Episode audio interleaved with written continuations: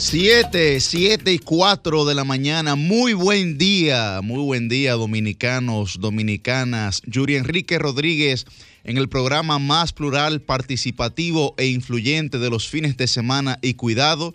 Este es el sol de los sábados con el Dream Team de la Radio Nacional. Muy buen día para don Felipe Vallejos, Roselvis Vargas, Susi Aquino Cotró, Milicen Uribe, Liz Mieses y don Cristian Cabrera.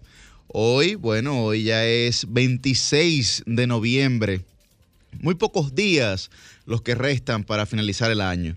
Recuerden que pueden sintonizarnos a través de nuestras diversas frecuencias, 106.5 FM para todo Higüey y el Gran Santo Domingo, la 92.1 FM para el Cibao, la 94.7 FM para el sur y el este y la 88.5 FM para Samaná.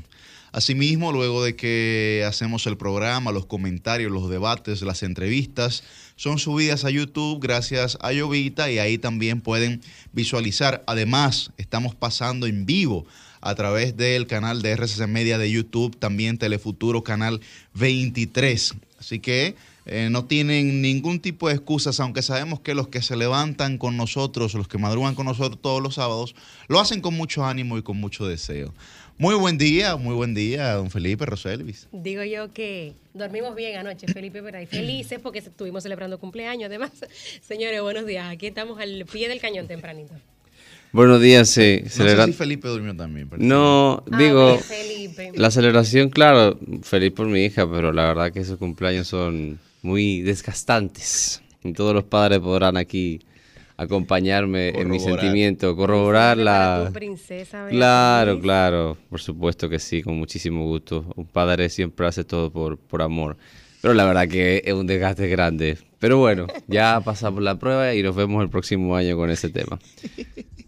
Hasta el año que viene. Hasta el año que viene, sí, Por- sí, Por sí. la gracia de Dios. Sí, Porque- y, y temas hay, han pasado esta semana, temas Sí. Yuri, Roselvi, han pasado, ha sido una semana más que interesante desde el punto de vista hasta internacional.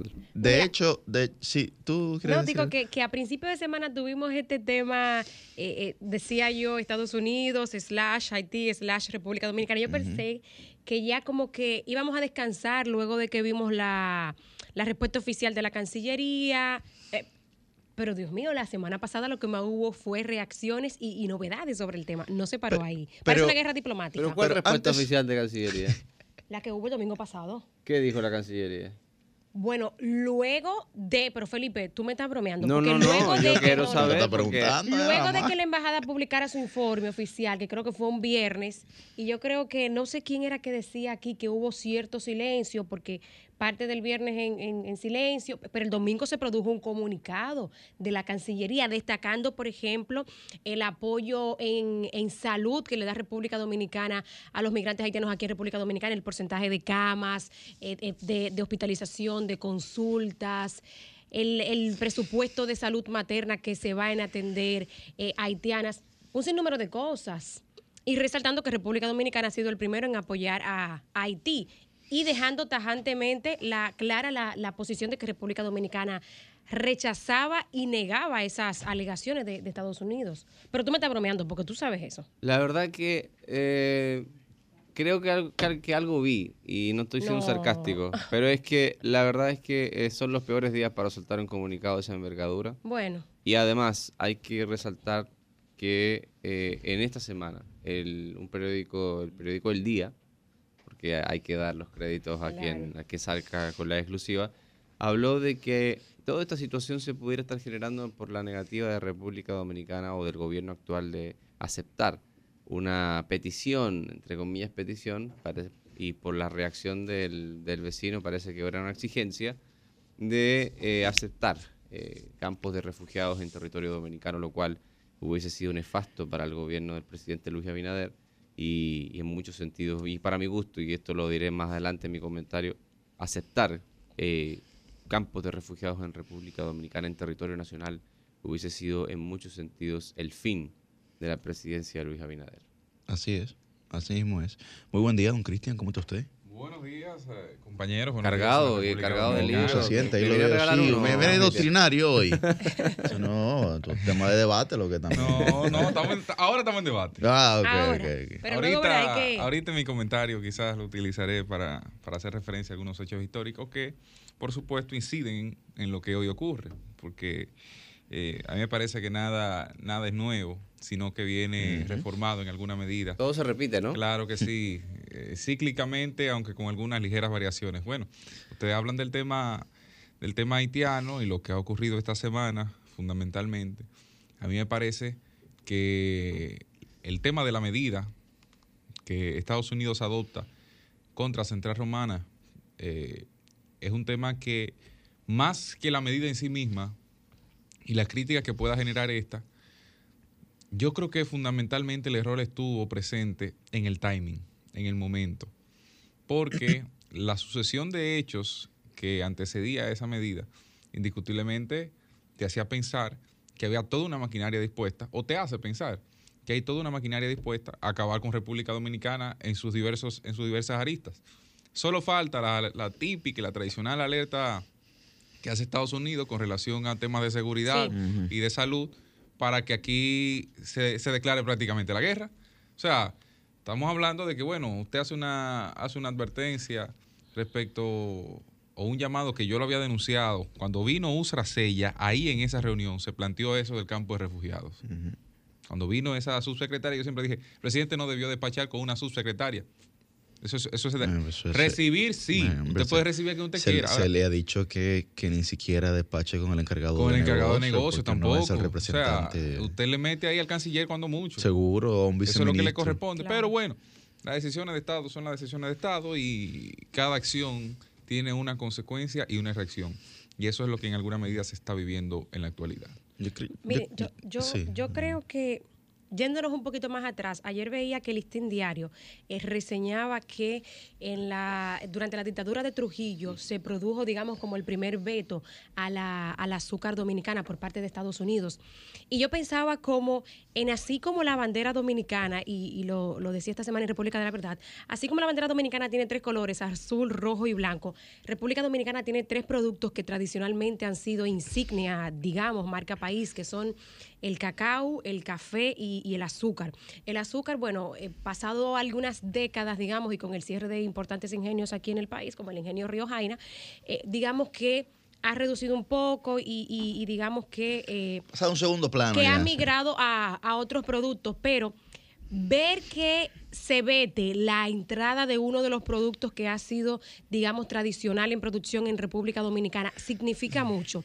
Y yo creo que el presidente tiene una gran oportunidad en, esta ocasión, señores, porque yo analizando, cada vez que República Dominicana se resiste, digamos, a alguna intención de, los Estados Unidos, hay reacciones como esta. Recuerdo cuando durante el último gobierno de Danilo Medina, de repente, eh, por ahí 2019, bueno, antes... 18, 18, 19. Antes bueno, tú te vas a referir, yo, yo me voy a referir, hay, hay dos hechos que yo creo que fueron introducidos, que fueron una especie de presión, que a mí de verdad me parecieron bastante extraños. Primero, aparece la mosca del Mediterráneo aquí en República Dominicana, no pueden entrar productos de República Dominicana a Estados Unidos. Luego una serie de eh, turistas supuestamente eh, eh, intoxicados y muertos posteriormente por alcohol adulterado en República Dominicana. Todo en la periferia, digamos, o cerca de cuando Danilo Medina pues se resistía a apoyar, digamos, ante los organismos internacionales el gobierno de, de Guaidó digamos que también era algo que Estados Unidos buscaba que una serie de países de la región pues respaldaran. Eh, en definitiva, creo que se repite esta acción de cuando República Dominicana y otros países se, se resisten, digamos, a seguir la línea que marca Estados Unidos. Aparecen una serie de cosas, pues que de repente, como ahora, el encargado de negocios decía que desde hace décadas ellos tienen evidencia de estudios y demás que muestran la, el, supuesto trabajo forzoso en el centro Bueno, pero que lo muestre, que lo muestre. No, pero fíjate cómo se da ahora en medio de esta coyuntura. Por Dios. Entonces, eso nos muestra claramente cómo esto tiene una relación directa con la posición dominicana frente a la, a la migración ilegal. Pero en el caso y lo digo, no es la primera vez, pero hay que tener cuidado. Oigan, ¿por qué? Yo tengo una primicia, pero yo tengo que consultar a ver si la puedo dar. De por qué ese señor encargado de negocio de la Embajada Norteamericana, está como está. A mí lo que me queda clarísimo. Tengo una primicia. Pero consulte de aquí ahorita su comentario. ¿Eh? consulte de aquí a su comentario. Sí, de aquí al comentario. Pero usted está como el gobierno, que anuncia que anunciará, anúncialo ya. No, no, espérate. Eh, espérate. Señores, miren, yo lo, lo, lo, que creo es que la gente, y no solamente aquí en República Dominicana, sino ojalá también que lo que están leyendo prensa internacional en otros países, tomen en consideración todas estas cosas, que no es la primera vez que pasa, eh, pues que el, los gobiernos aparecen una serie de cosas que afectan su imagen, digamos, cuando se resisten o, afectan la ejecución de, digamos, de las decisiones del gobierno, cuando ciertos gobiernos de la región, pues, se resisten a, acatar la línea de Estados Unidos. Y le pasó a Danilo Medina. Sí, y para complementar, aunque este paralelismo lo quiero hacer en mi comentario, eh, pero de todas formas lo, voy a poner en la mesa ahora.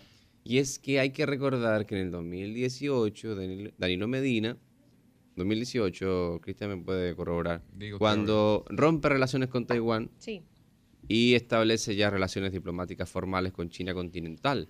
Evidentemente esto cayó muy mal, sobre todo en la Florida. Hay que recordar que hasta Marco Rubio, Sí, el sí, sí. senador, reaccionó airadamente y demás, y hubo otros sectores que obviamente rechazaron. Pero en términos generales, a nivel nacional, esta decisión diplomática del presidente Medina tuvo mucha aceptación. Por un tema, no por un tema de identificación cultural, es por un tema práctico. Evidentemente, China continental tiene mucho más que ofrecer en términos eh, generales Claro, claro. eh, a República Dominicana. Por tanto, fue una decisión de Estado muy acertada con sus consecuencias, porque evidentemente esto tuvo una reacción de Estados Unidos eh, y luego... Pero además, es- esto es como un, un espacio de tiempo entre esa decisión de Danilo Medina de establecer relaciones con China y su resistencia a por fin oficializar que no iba a intentar una nueva reforma constitucional, hubo muchísima tensión con Estados Unidos. De hecho, todo se cerró ese capítulo con la famosa llamada de Mike Pompeo, que evidentemente fue una injerencia. Nadie puede decir en este país que la llamada de Mike Pompeo a Medina a mediados del 2019 no fue, no fue una injerencia en los asuntos internos de la República Dominicana. Pero, más de uno lo respaldó para, para por fin eh, obligar a Medina a decir que no iba a ir a la reelección. Entonces, ahí se podía entender que Estados Unidos reaccionara de esa manera con República Dominicana. Pero ahora, señores, eh, y luego podremos dar más detalles, la relación de Luis Abinader, y lo, lo dije en un, en un comentario en, en las redes sociales, es que nunca yo creo, del 96 a la fecha, y aquí me pueden rebatir sin problema, no hay problema. Eh, Diga, diga. Del 96 a la fecha, ningún gobierno dominicano fue tan abiertamente aliado, tan a la clara, aliado de Estados Unidos.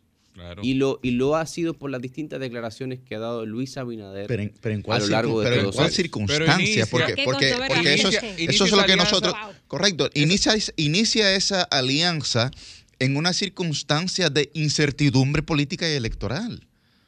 Y cuando usted se encuentra en una, digamos, situación de que usted no es consciente en plena seguridad de lo que va a ocurrir, no se puede arriesgar tanto, porque tiene límites. Entonces, yo lo planteaba y decía, muy bien, ya, si, si lo que había que hacer para llegar al gobierno era definitivamente comprender que la presencia de los Estados Unidos en la institucionalidad de la República Dominicana era lo necesario, bien, son sus métodos, ¿verdad?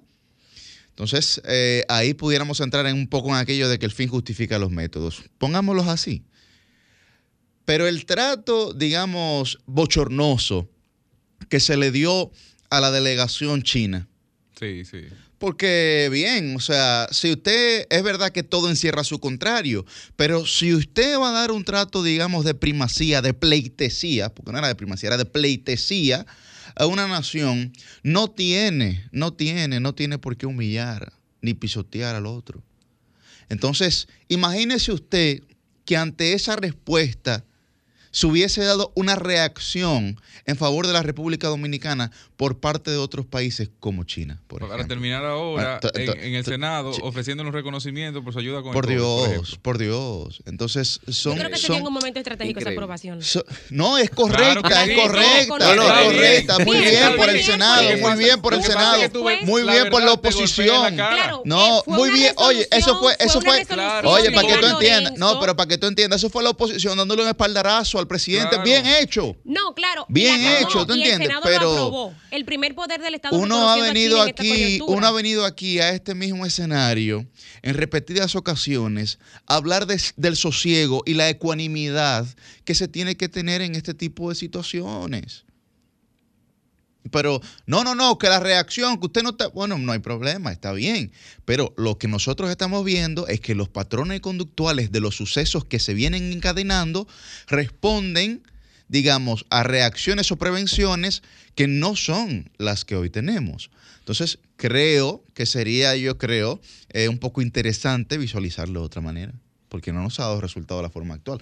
No sé qué ustedes piensan. Ahora, ahora, cuando inicia cuando inicia el gobierno, gobierno del presidente Abinader. Y digo, con esto no justifico que no sea un chantaje de Estados Unidos, es un No, chantaje. claro, claro. Es un chantaje. Ahora, yo creo, yo creo distintamente de eso que, bueno, los Estados Unidos siempre se ha dicho que no tienen amigos, sino intereses. Correcto. Pero yo creo que si alguien no se merecía eso era Luis Abinader y su gobierno. Vamos a estar claros en eso, ¿eh?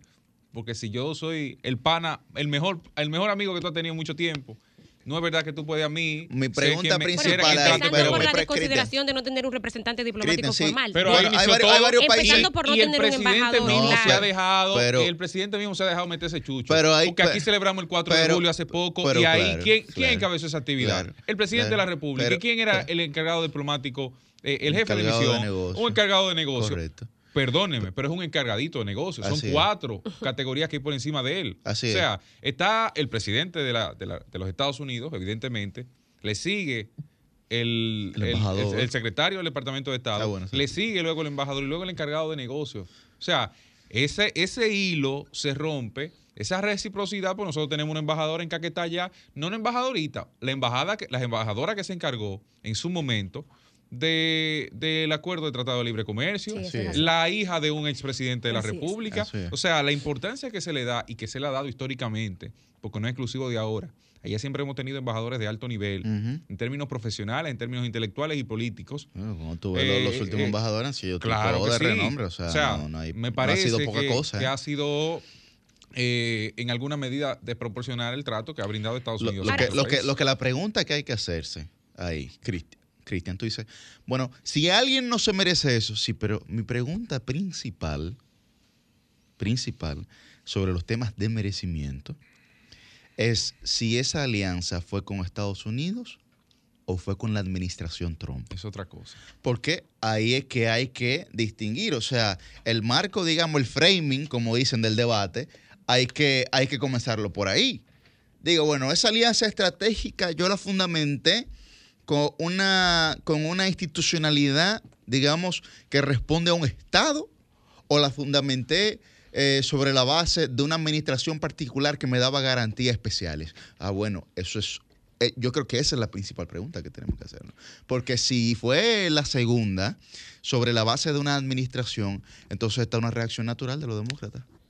Bueno. Evidentemente, Sí. el- el- el- los demócratas, perdón, no servir brevemente, Digo, aunque Eh, históricamente los demócratas, ¿verdad? han sido más proclives a atender el tema haitiano y achacárselo a República Dominicana.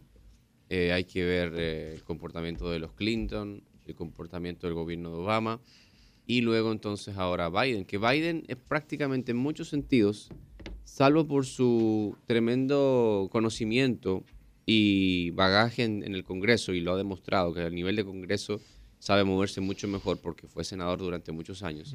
El gobierno de Biden en, en muchos, en muchos sentidos se parece al de Obama. Y hay que ver el comportamiento de Obama con respecto a su propia política migratoria. De hecho, en términos estadísticos, Eh, Obama deportó más gente que, que George Bush. Lo que pasa que, que, en el que discurso todos de- los otros presidentes. que todos los otros presidentes republicanos. Pero también tenía un cierta, una cierta eh, iniciativa o tendencia a, a este- a localizar, porque ¿cuál es el interés de la comunidad internacional, entre comillas, comunidad internacional, actualmente Estados Unidos es que es preferible hacer pequeño o hacer local un problema continental y quizás global. El problema haitiano tiene una solución eh, desde múltiples eh, perspectivas y evidentemente necesita del apoyo. Desde el multilateralismo. Multilateralismo. En cambio, la comunidad internacional lo quiere hacer bilateral. ¿Qué significa que sea bilateral? Que sea un problema entre Haití y República Dominicana y que República Dominicana en muchos sentidos cargue aún más con la situación por un tema económico, migratorio, presión de todo tipo. Esto no implica para mis amigos más progresistas que uno diga eh, que hay que sacarlos a todos, que hay que, porque yo siempre he pensado que el, real, problema está en la frontera, no en la maternidad de un hospital. Ahí no está el problema. Ahí está la consecuencia de que usted no tiene una, una, solidez en la frontera. La mafia siempre ha estado en la frontera. Ir a buscar gente a la maternidad es inhumano. Eh, cerrar la frontera sí es correcto porque está en tu derecho y eso es un Estado soberano. Ahora bien, hay que atender otro tema eh, con respecto a lo que eh, comenta Yuri y aquí cierro. Y es que Estados Unidos, aunque es actualmente demócrata y anteriormente fue republicano, tiene que tener algún tipo de continuidad de Estado. La famosa continuidad de Estado con respecto al comportamiento, sobre todo de su todopoderoso Departamento de Estado. En ese sentido, obviamente, que es más es preferible y, me saco ese problema de encima que es Haití, haciendo el problema bilateral, cuando evidentemente es, una, es un problema multilateral.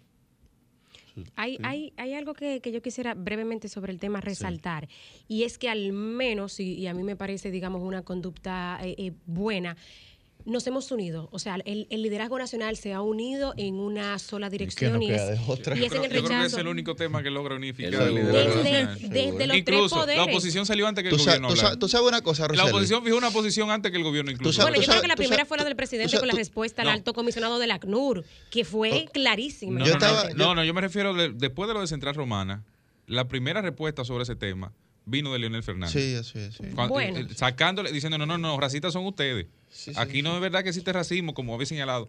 Y, y, lo de Central Romana estaba fuera de orden. Y después vino la, la, palabra del ministro de Agricultura, que creo que fue un error que el ministro de Agricultura fuera el primero en hablar. No, creo que antes habló Milton Rey Guevara, presidente del Constitucional, que es otro poder del Estado. Claro, pero yo me refiero dentro, de, dentro del marco del, de lo ejecutivo, ¿verdad? De lo administrativo. Después habló el ministro de Agricultura, que bueno, eh, no era la persona más indicada para hablar. Cristian, pero tú y yo sabemos que los periodistas abordan a, las, a, las, autoridades pero en Si ellos quieren hablar, lo van, a hacer. Por eso. Si ellos quieren hablar, lo van a hacer. Yo le preguntaré, si él viene aquí, yo le pregunto. Ahora, él no está obligado a hablar de ese tema. Yo creo que era un tema que le concernía a la Cancillería o en su defecto al Ministerio de Trabajo porque la acusación es laboral. O sea, la acusación en el enfoque que se le da es laboral. Pero yo, digamos, le di el beneficio de la duda bajo ese entendido. Y segundo, porque entendía que era mejor una respuesta contundente y con sustancia, y sobre todo en un momento y un tema tan sensible como ese, a que vinieran con una cháchara política y una cosa que no tuviera resultado. Y creo que el gobierno actuó en alguna medida con, a la altura. De, de, de, quien fuera el primero. Ver a, Milton Rey Guevara, eh, presidente del Tribunal Constitucional, poder del Estado, luego ver al bloque de diputados del PLD, luego a Bauta en el Senado de la Fuerza del Pueblo, eh, pedir la salida del encargado de, de negocios de, de la embajada.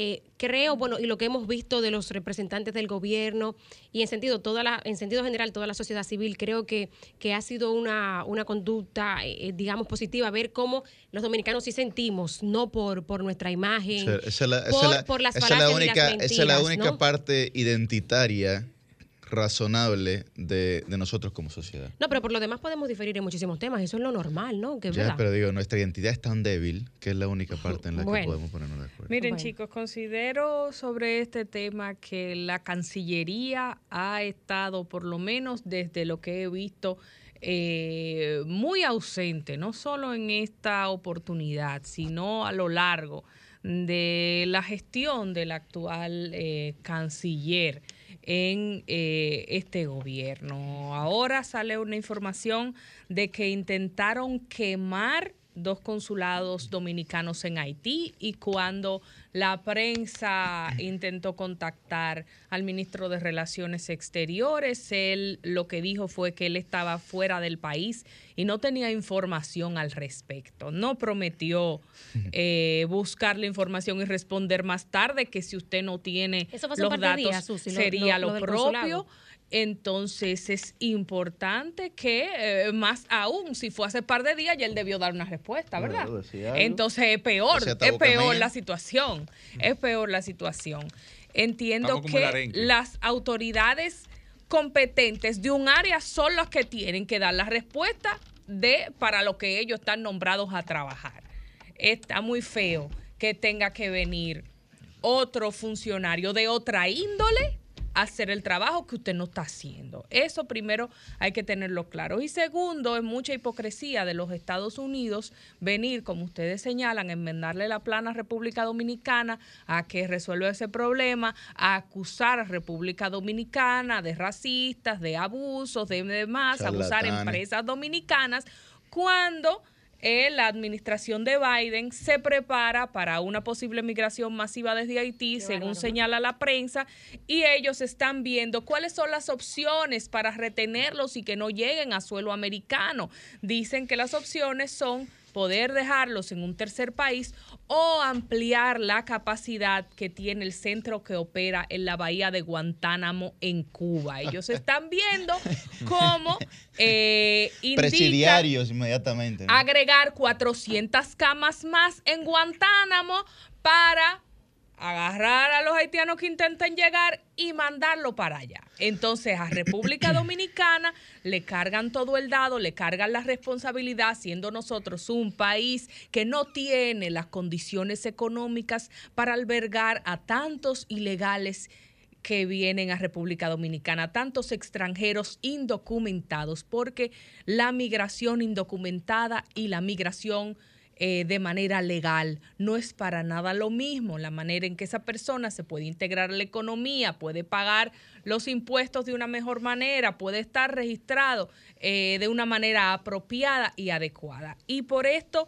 eh, yo comparo esta situación que tiene el gobierno de la República Dominicana con el gobierno de los Estados Unidos con un ejemplo ficticio, si podemos así decirlo, y que demuestra cómo usted tiene que tener cuidado con la integridad o el concepto o la mentalidad de la persona con la que usted se alía o de la cual recibe apoyo. Póngase usted que Mercedes va a ser presidenta de la Asociación de Productores de Pollo. Y entonces Juan le dice, Mercedes, te voy a apoyar en tu gestión voy a darte un espaldarazo, voy a tomar estas y cuáles medidas para que tu gestión vaya bien. Ah, pero entonces Juan va a apoyar a Mercedes, pero quiere que Mercedes desde la posición en la Asociación de Productores de Pollo sea mangoneada por él y las decisiones que Mercedes tome todas sean en beneficio de Juan y que Mercedes se fuña porque ella tiene que pagarle el favor de ese apoyo que le ha dado para que ella quede bien. Entonces, así mismo pasa en este caso. El gobierno de los Estados Unidos ha dicho, te voy a apoyar, gobierno dominicano, pero en retribución, cuando yo diga brinca, este tú tienes que decir qué tan alto. Y así no se maneja un país soberano. ahí, ahí yo creo que, que la República Dominicana, y bueno, ha sido una situación histórica, lo que, lo que ha venido ya ocurriendo, tiene que seguir preparándose para este tipo de embates, porque la situación de Haití, por lo visto, no va a mejorar.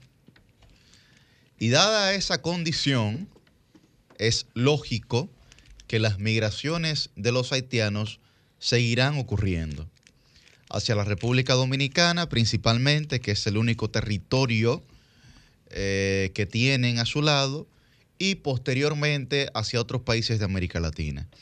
Ahí podrá hablarnos un poco Felipe de la situación que se dio desde la Bachelet con los haitianos, en Chile, por ejemplo.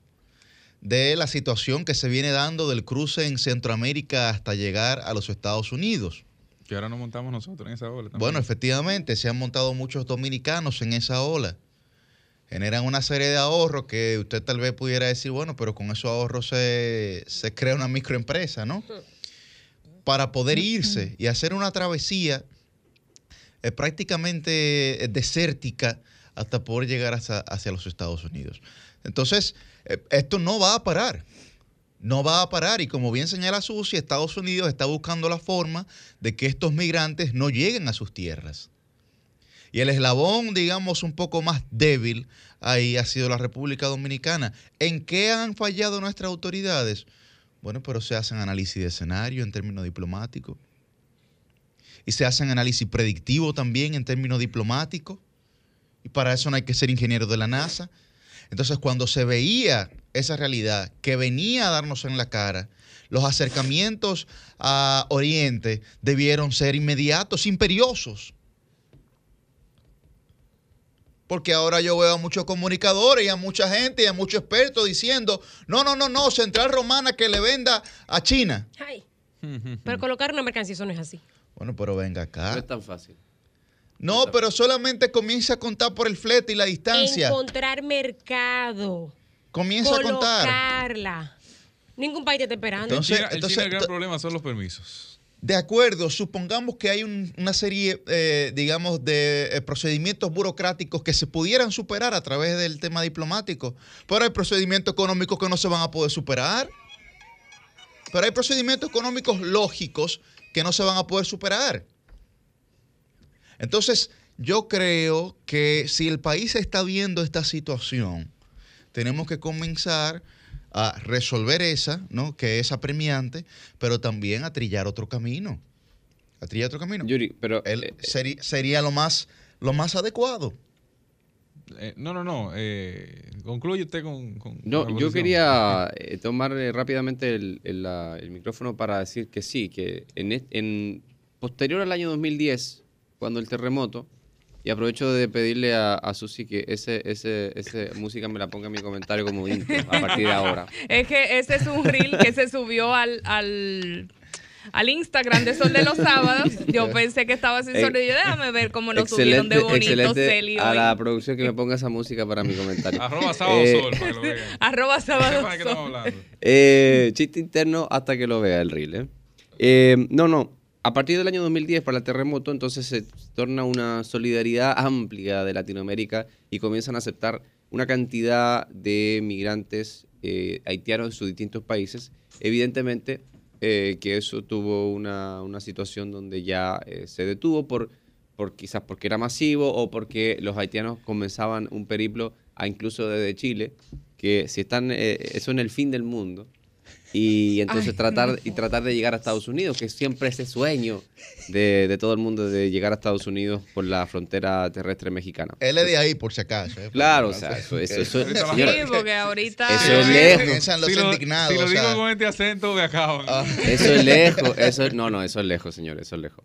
Eh, entonces, obviamente que esa situación eh, tiene a República Dominicana ahora en el fuego cruzado entre la, situa- entre la presión en Estados Unidos. De hecho, ya en el Congreso norteamericano y en la prensa norteamericana no se habla del tema tanto de República Dominicana, sino que se habla mucho de la crisis migratoria que se avecina para Joe Biden y evidentemente esto calza perfectamente con la presión norteamericana de hacer de un tema, del tema haitiano algo eh, todavía más cargado sobre República Dominicana. Pero ¿le podemos realmente pedir más a República Dominicana que con, el- con la solidaridad ya existente en, en- en Haití, con Haití? ¿Le podemos pedir de verdad a un país que tiene prácticamente, y se queda corto yo creo, oficialmente debe ser el 20% de la población dominicana que, que está en condición de pobreza? Estamos hablando de 2 millones de personas. Y yo creo que es más. Yo creo que anda entre 3 y 4 millones de personas que todavía tienen una situación de vulnerabilidad económica. ¿Se le puede de, de verdad pedir 24 más a este país 24% con respecto a, a, a ser eh, eh, solidario con, con- con un país que está en una situación aún peor? No se le puede pedir más. Pero ¿quién más ha sido solidario que nosotros con Haití estadísticamente, Felipe? ¿Quién más ha invertido en los ciudadanos haitianos que la República Dominicana? ¿Quién más ha ayudado a Haití que la República Dominicana en cualquier materia y en cualquier sentido de la palabra, en salud, en seguridad, en educación, luego del terremoto del 2010, nadie más ha hecho esfuerzos tan imperiosos como lo ha hecho la República Dominicana en favor de Haití. Para que vengan ahora los estadounidenses, porque el encargado de negocio cogió un pique. Cogió un pique el encargado de negocio, fue. Cogió un pique con algo que le pasó eh, a una persona cercana a él en el aeropuerto. Cogió un pique, fue. Y fue donde el presidente un miércoles y no se lo dijo al presidente. Para después saltar con esta vaina en la Cámara Americana de Comercio. ¿Usted está dando la primicia, Yuri? Sí, así es. Él cogió Pa- un pique pa- y pa- la dio pa- ahora Está sin cogiendo anunciar. pique. Para después ir, fue donde el presidente, donde el presidente de la República, él fue. Y no le dijo nada ahí. Para después saltar con eso. Bien, bien la actuación del Pero presidente. espérate, ¿qué fue lo que pasó en el bien la actuación de Celso. ¿Qué Yuri, fue al lo que pasó cuento en el Bien, fue lo que quiero pasó? saber. ¿Qué fue lo que Yuri, pasó en el aeropuerto? Pasó un altercado ahí, pasó una situación ¿A alguien, como le, una- a alguien le pidieron cer- más documentos de la cuenta? Cercana a él, sí, le pidieron más documentos de la cuenta a alguien cercana a él. ¿A su esposo? No lo sé, no lo ¿Cómo? sé. Cercana a él, no lo ¿Al sé. encargado? No lo sé. No sé, digo yo. No, No lo sé. Y entonces, entonces, esa situación se da, se da. Bueno, entonces se genera esta reacción, pero no tenemos responsabilidad con eso. Nosotros no tenemos responsabilidad con eso, porque un nombre se parezca a otro nombre que están buscando. No tenemos responsabilidad con eso. ¿Y cuántos dominicanos que van a entrar a Estados Unidos, su nombre no se parece al de otro, y lo meten al cuartico, le revisan hasta los panties, los calzoncillos, lo hacen pasar una vergüenza del diablo, se retrasan hasta pierden el vuelo, y nada pasa, porque es un asunto para los norteamericanos de seguridad nacional y más aún luego del 11 de septiembre. Entonces queremos tener reglas migratorias estrictas para nuestras naciones, pero queremos que otras, eh, otros países que consideramos tal vez eh, de tercera, ¿verdad? De otra categoría, tengan reglas más flexibles porque son menos importantes, porque su economía es más pequeña, porque no tienen las mismas condiciones de nosotros. Entonces no deben ser tan, ser tan rigurosos. Aquí nosotros tenemos que eh, empantalonarnos bien los dominicanos porque cualquiera cree que puede venir a mancillar, a tomar decisiones migratorias sobre nuestro país. Yuri mencionaba la solidaridad.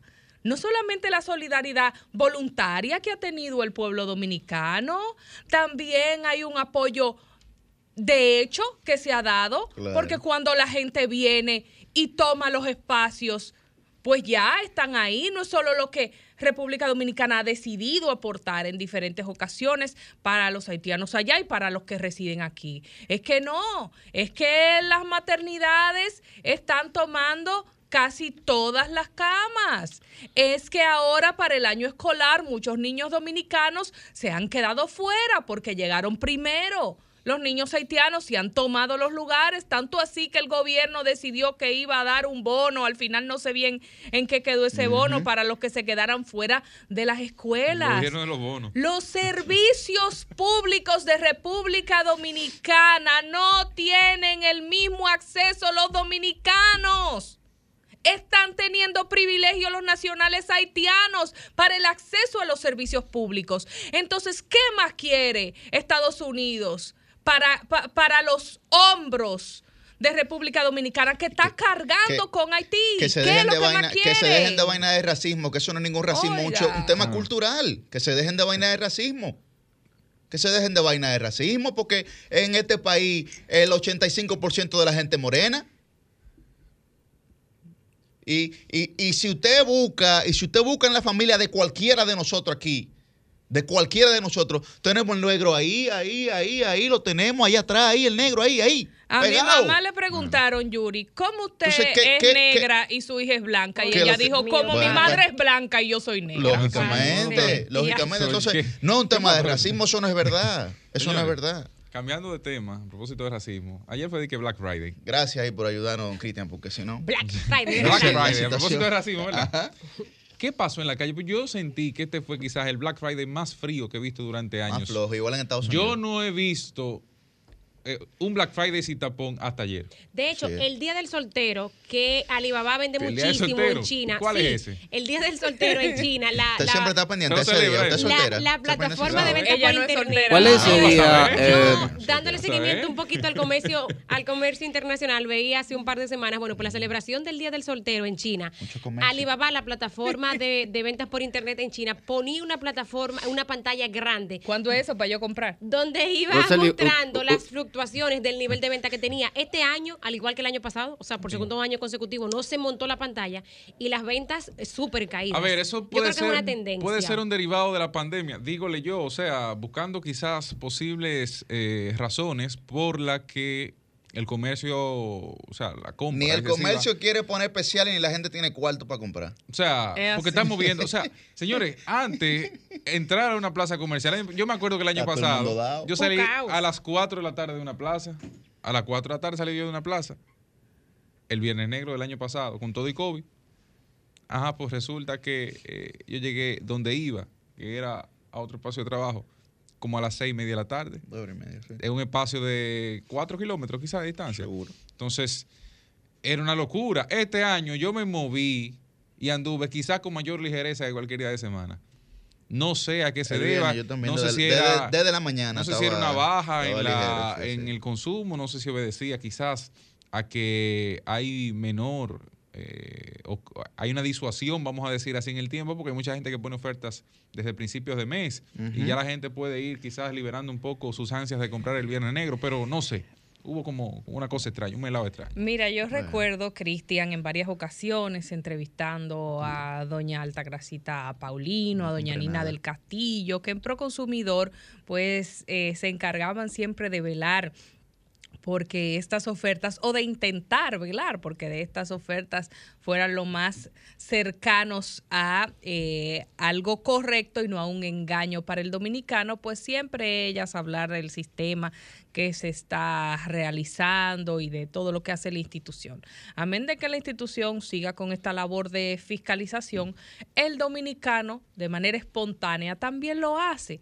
Y a veces los dueños de negocios pues no necesariamente eh, son tan inteligentes como para cubrir las faltas que cometen en ese sentido.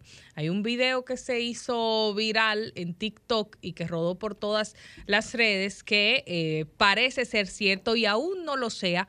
Hay muchos testimonios que revelan como personas que han ido de manera periódica a las tiendas porque le están dando seguimiento a un producto desde hace meses, a ver si es verdad que baja en Black Friday, pues cuentan que las tiendas suben de precio antes para luego ponerlos en Black Friday al precio original y decir que hicieron una rebaja. En ese video sale una persona que va en una tienda, levanta un letrerito de cartón por encima del precio que anuncia eh, que hay una rebaja y cuando lo levanta ve que el precio original era el precio de rebaja. Surprise. Y la persona, eh, pues él dice, adivinen, adivinen, FUAP, cuando levanta la cosa y, lo muestra. y lo muestra al mismo precio. Entonces, em, cuando los comercios intentan engañar al consumidor, el consumidor no es tonto. Si usted quiere una televisión y usted no le sobra el dinero, usted tiene meses viendo esa televisión Así porque es. hay mucha oferta, no es un artículo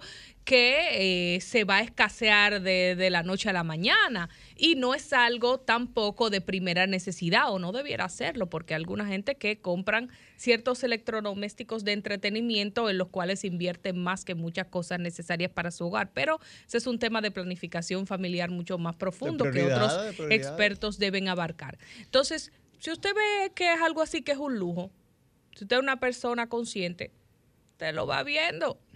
Y usted va buscando las mejores ofertas que le salgan más cómodos a su bolsillo. Es más, aquí hay gente en República Dominicana que lo mandan a comprar a grandes tiendas a Estados Unidos para que se lo manden eh, por un envío especial y buscar no pagar esos impuestos exactamente por una caja, como dice Yuri, tanques, etcétera, porque allá salen a un mejor precio. Sin duda. Entonces pienso que ya esa fiebre del Black Friday bajó un poco. El dominicano dejó de alocarse tanto, voy a comprar porque está en oferta, no necesariamente porque lo necesito, y está dejándose engañar menos en ese sentido. Don Cristian, ayer el glorioso equipo del Licey Ahí va, también que iba. eh, ganó, Sí. pero mire, yo Tradición. tengo, yo tengo, Orgullo, tradición y gloria. sí, pero yo tengo una preocupación genuina, genuina. ¿Qué es lo que está, le está pasando a don Jairo Asensio? Porque eh, si no le dejamos una ventaja de al menos cuatro carreras, no vota el juego. Sí, líder, está, está, está, ¿Eh? está con fuerte. Hay Pero que- ayer, hay que- ayer- hay que hacer ayer una como que- concentración ayer como a que él, hay probaron que- otra receta y no fue diferente. En la final Ayer estaba la- 6 a 2 el juego, me parece, cuando se lo entregaron al cerrador y terminó A 6 Jairo a 5. Asensio, lo mismo, no, sí. pero no fue Jairo, fue otro. Cuando el Licey tenga el otro, honor de... No, a Jairo le hicieron dos carreras y después bajó una, tres. Le hicieron, Pero sí. señores, con, Anoche. con Sí. Ah, bueno. el que Licey- tiene la Ah, República bueno. Dominicana, ¿por qué otro- estamos otro hablando de otro pitcher, no fue? Jairo. Sí, fue Ah, otro. ¿Por qué Ah, estamos hablando de no- con tantos problemas que tiene Lo este que pasa es país? que yo iba a comenzar, yo iba a ¿Por comenzar el programa, yo iba a comenzar el programa con eso y hablando un poco del mundial, de forma didáctica. de Cuando pues el hable Licey- del mundial, no hable de pelota, que yo soy escogidita y estoy Cuando, dolida. cuando el Licey tenga el... Eso, nada más tiene que voltear el stand y mirarlo boca abajo. Cuando el, sí, cuando el Licey tenga el, Mira, el- Cristian. cuando el Licey tenga el honor de jugar la final el próximo año con las Águilas, Ajá. eh, porque esa va a ser la final y van a ganar las yo quisiera Águilas. saber un El tipo que viene de Chile, un tipo que viene este de hombre, Chile, este hombre. un tipo que viene, oye, del cono sur del mundo, Ah, no, de un país tan tú quieres que educado, sea del de un Licey país, también. hombre, de ¿Cuánto- un país tan ¿Cuál fue el educado. resultado de Chile en ¿eh? el mundial? No, no clasificó. No, no Ah, clasificamos. verdad. Pero ¿por qué usted está hablando del mundial? No entiendo. No El mundial son es el diablo. irrelevante. Ellos con- quieren que, todo el mundo nosotros. sea del Licey y el No, que no sea del no. Licey lo quieren maltratar. No, que se muera. Porque No, ¿qué no? Dejen, dejen- dejen hablar a Felipe, Claro. por favor. No, no, va- rápidamente antes de ir con la rápidamente antes de ir con la llamada, Yuri. Eh, ¿Usted cree en el amor a primera vista? Bueno, Usted se enamoró a primera vista de la Fue a primera vista. Lo que pasa es que yo llegué a este, a este Ay, maravilloso país el error. eh, eh, en agosto del 2007 Usted tenía los lentes que no y iba, creo que las Águilas tenían como Ay, 10 ay, ay. años sin ganar Una la... pregunta antes de pasar la llamada, don Felipe. El, el- el encargado de negocio nada más le puede hacer ese tipo de observaciones a Cinta Romana, no se la pudiera hacer usted. Vamos, Por- con la- por- vamos a escuchar, vamos a escuchar la llamada. Comunícate Suave. 809-540-1065. 1-833-610-1065 desde los Estados Unidos. Sol 106.5, la más interactiva.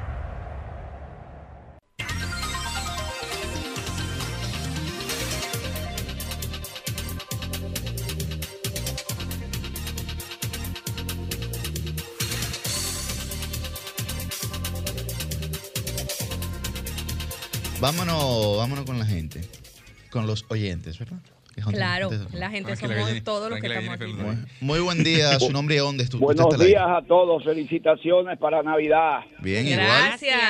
Miren algo, tengo problemas, lo que tenemos antes en Santiago, no estamos viendo el canal 23, arreglen eso, si es de los comedias. ¿Cómo Ay, de es? Santiago voy a hablar Ah, vamos a No. hacer En esa... Aster no se está viendo el telefuturo de canal Aster. 23, en. Aster. Doña Monse Entonces esa gente No, te hacen lo que le da la gana, te sacan un canal, te meten otro, te meten uno de anuncios, anuncian a viva, anuncian lo otro, un desastre. No, de eso es- de eso, es el sol de los sábados. eso se va a resolver de inmediato. Gracias por su llamada. Buen día, su nombre y de dónde está al aire. Buen día, equipo. ¿Cómo están ustedes? Muy bien. Merán les saluda de aquí, de los Guaricanos. Adelante, Merán. Merán, cuente todo. Un abrazo, un abrazo. Mira, a mí no me importa que me, en el caso mío, que me etiqueten, que si trabajo allí, que si no trabajo aquí. Yo lo que sé que el presidente de, de la Junta Central Electoral lo veo que está inaugurando eh, a cada rato, cada eh, todos los meses, está inaugurando oficialía en el interior y en todas las partes. Creo que ese hombre está haciendo un buen trabajo ahí. Hay que felicitarlo a él. Pase muy buenos días. Bien, muchas gracias. Buen día, su nombre y de dónde está al aire. Gracias, buenos días. Soy Eduardo, de Santo Domingo no. Adelante, Edward. Gracias. Quería hacer un comentario con relación a, a lo del Black Friday que estaban hablando hace un momentito. Adelante. Sí. Claro que a mí me pasó. Mi esposa teníamos que comprar una lavadora. Dice, mira, hay un descuento, por un 60% de descuento y si pagamos con la tarjeta del banco X, pues nos dan un adicional. Digo, sí, pero vamos a la tienda donde yo acostumbro a comprar, que nunca entra en este tema de ofertas, sino que tiene sus precios. Pues yo fuimos a esa tienda donde yo compro, veo el precio, me salían 12.900 pesos la lavadora que yo quería comprar. Vamos a esa tienda dice la misma lavadora antes 25 mil, ahora 18, y si paga con la tarjeta X, 15. Oye, me está robando 3 mil todavía. Claro. O sea, nadie es loco para regalar lo que le cuesta, decía mi profesor de economía cuando salía el profesor de publicidad que le hacía bullying. Mira, esto es lo que van hablando mentira, que nadie es loco para regalar lo que le cuesta, no le hagan caso a este. O sea, y hoy me doy cuenta 20 años después que es la realidad, o sea, eh, yo sí- no caigo en esos ganchos de oferta, yo voy a donde está el precio normal porque no, no me convence mucho. De verdad que muchas gracias por el comentario. que Gracias, por Edward. sí, gracias a ti. que de por sí hay un tema porque te dicen tienes un 60% de descuento porque te ponen un, 20 un 40 y después un 20. No, cuando tú lo porque no es así que te aplica. Primero te aplican el 40 y después te aplican el 20. Entonces el descuento queda como en un 50 y pico. Eso es publicidad engañosa. Ajá. Eso es publicidad engañosa. Entonces es un tema que ahí pro consumidor, amigo Eddie Alcántara, tiene que meter mano. Uno, por ejemplo, si guayaba. tiene en el carrito de Amazon, si tú tienes ya un producto, ¿verdad? Que tú habías visto.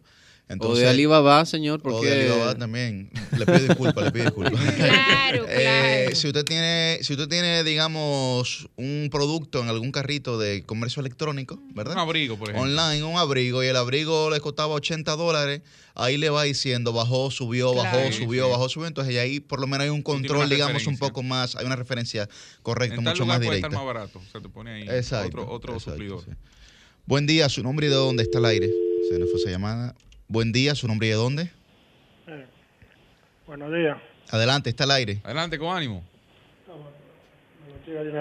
¿Aló? Ahora, Ahora sí. Sí, sí. Eh, ah, para decirle a- a- al joven que estaba hablando de Jairo Asensio, que no fue Jairo, fue Aquino que le hicieron Ya, tres. Ajá, eh, ya, ya, ya, ya. Ese nos sacó un AO. Entonces Jairo vino con dos envases y yo una, un, un ahí. El empate estaba en tercera ya. Sí, porque Sí. Ok. Jairo, Gracias, Jairo- es bueno, pero no saca tres consecutivos susto. Jairo que tiene un, un contratito con la Oye, tiene que. Con Ay, empresa- con empresa para- para el corazón. Ay, Ahí tiene que pero ponerse ustedes, para eso. ay. Buen día, su nombre y de dónde está aire. Para el corazón. Buenos días, Adelante. mis queridos periodistas, comunicadores. Zeneida, quiero verte arriba, con el ánimo arriba. Sí, sí, estamos con ahí, ánimo, eh, mi querida, eh, la, una de las mejores Susi. periodistas. Sí, Susi. ¿Y a dónde está eh, la otra periodista? Viene por ahí, viene por ahí. Ok, mira. Y Roselvi está aquí también.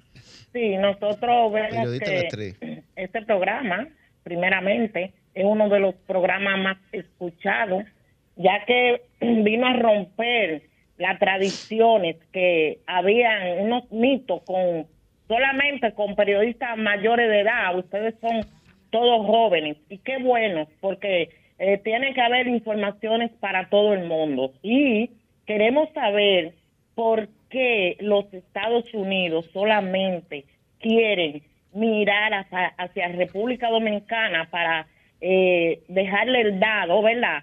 Eh, pues que vayan nosotros como dominicanos, que seamos responsables a la República de Haití. Sin embargo, ellos se, se sienten como ayudadores en todos los países, pero no se ve que ellos estén ayudando la, eh, la República de Haití. Solamente atacan a los dominicanos y queremos decirle a los Estados Unidos que el gobierno de Luis Abinader está empeñado en trabajar, pero trabajar para todos los dominicanos y también el que entre aquí que sea por la ley, como ellos hacen en los Estados Unidos, que uno no puede entrar allá, sino por la ley. Gracias. Gracias, gracias. Buen día, su nombre y de dónde está al aire. Buenos días. Adelante. El equipo joven de, de RCC Media, el León de Manhattan. Lion, pero Eh, ven acá, tres hay que lo tuyo. Tiene votado. Hace tres semanas no me comunicaba. Lo que pasa es le tengo una reprimenda. Ustedes duran 50 minutos hablando ahí antes y después hablan de, hasta de los comentarios que van a hacer y después vuelven y lo repiten. Eh, vean el programa ustedes mismos ahí. eh, eso. que darle 30 minutos para hablar, 15 Ah, de llamadas. Jennifer Librada van a tener que coger asesoría contigo. Oh my God. Entonces, este, picadito los La minutos. producción aquí. eh. Sí, entonces, entonces ahora yo hablo por cuatro semanas, mire, Bueno. hasta el 2012 en República Dominicana no había ni el 20% de haitianos que hay ahora. Recuerden que el que dirigía migración era un dirigente de la Fuerza Nacional Progresista.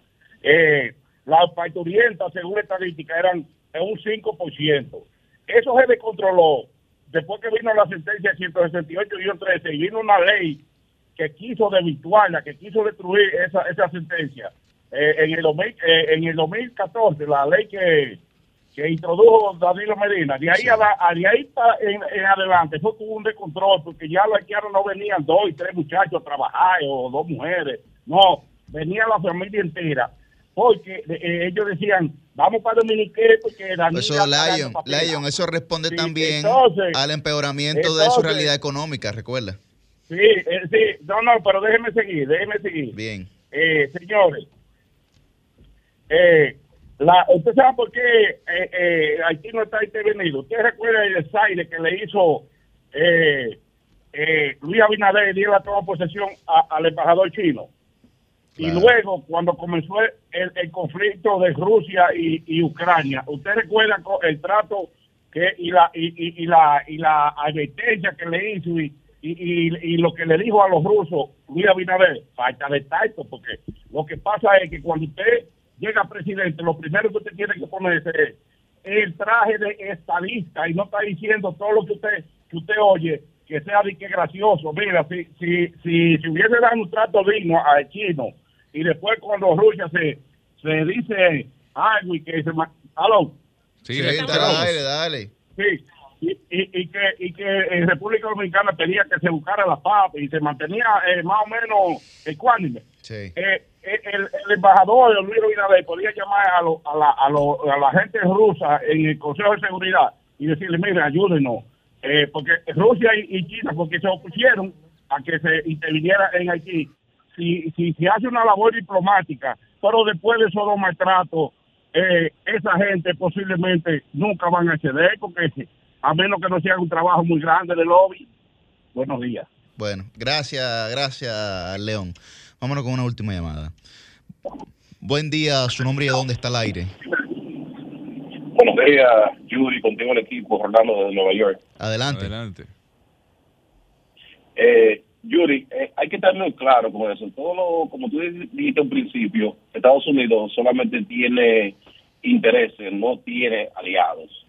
Por eso cada vez que tú que se llama un conflicto en el extranjero, siempre dicen eh, sus intereses y después dicen sus aliados. Así es. Eso hay que tomarlo en cuenta.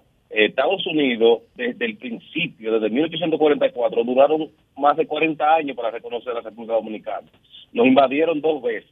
Un embajador fue le quitó un visado a- a- a- a- al, al presidente de la Junta cuando normalizó el registro civil.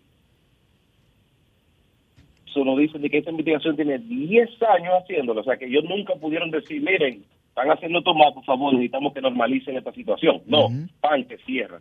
Entonces, en, en- entrando en un año 2023, cuando se dice que viene una hecatombe eh, eh, eh, eh, económica, eh, eh, no sé si saben ya los casos, 40 mil casos diarios en China, eh, eh, la situación económica a nivel mundial, el problema de Ucrania, y ahora también le hacen eso a República Dominicana al mejor y único aliado en, en el área. No, por eso eso eso tiene que llamar, revisarlo y hacérselo. Y te lo dice una persona que no es pro PRM ni, ni Luis Abinader. Pero hacerle eso al presidente Abinader cuando ha sido el mejor aliado que ha recibido a un encargado de negocio que creo que de quinta categoría en el rango jerárquico y lo recibe siempre a la sin cita, sin previo aviso, sin nada, lo- siempre lo, lo- lo recibe en Palacio. Concho, le viejo así, ¿no? Cambio fuera.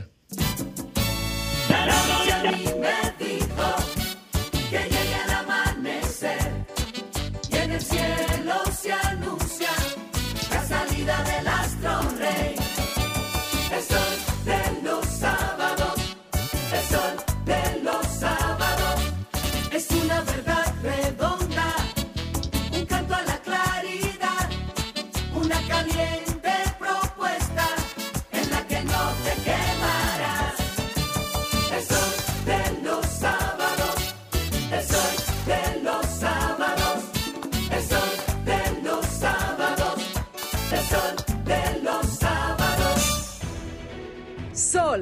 106.5, la más interactiva.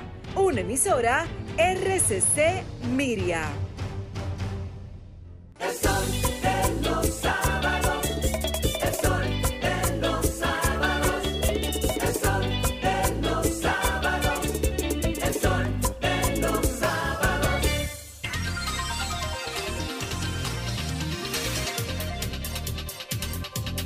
Bueno, a las 8 y 7 de la mañana iniciamos la ronda de comentarios desde el sol de los sábados. Muy buen día para don Felipe Vallejos.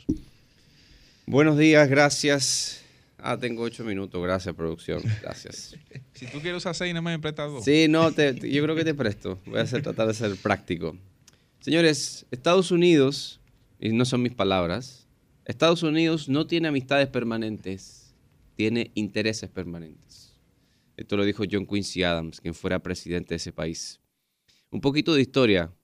El 16 de agosto del 2020, cuando asume el poder el presidente Luis Abinader, comenzó a enviar señales claras, de forma y fondo, de cómo iban a ser las relaciones de República Dominicana a partir de ese día con China y con Estados Unidos.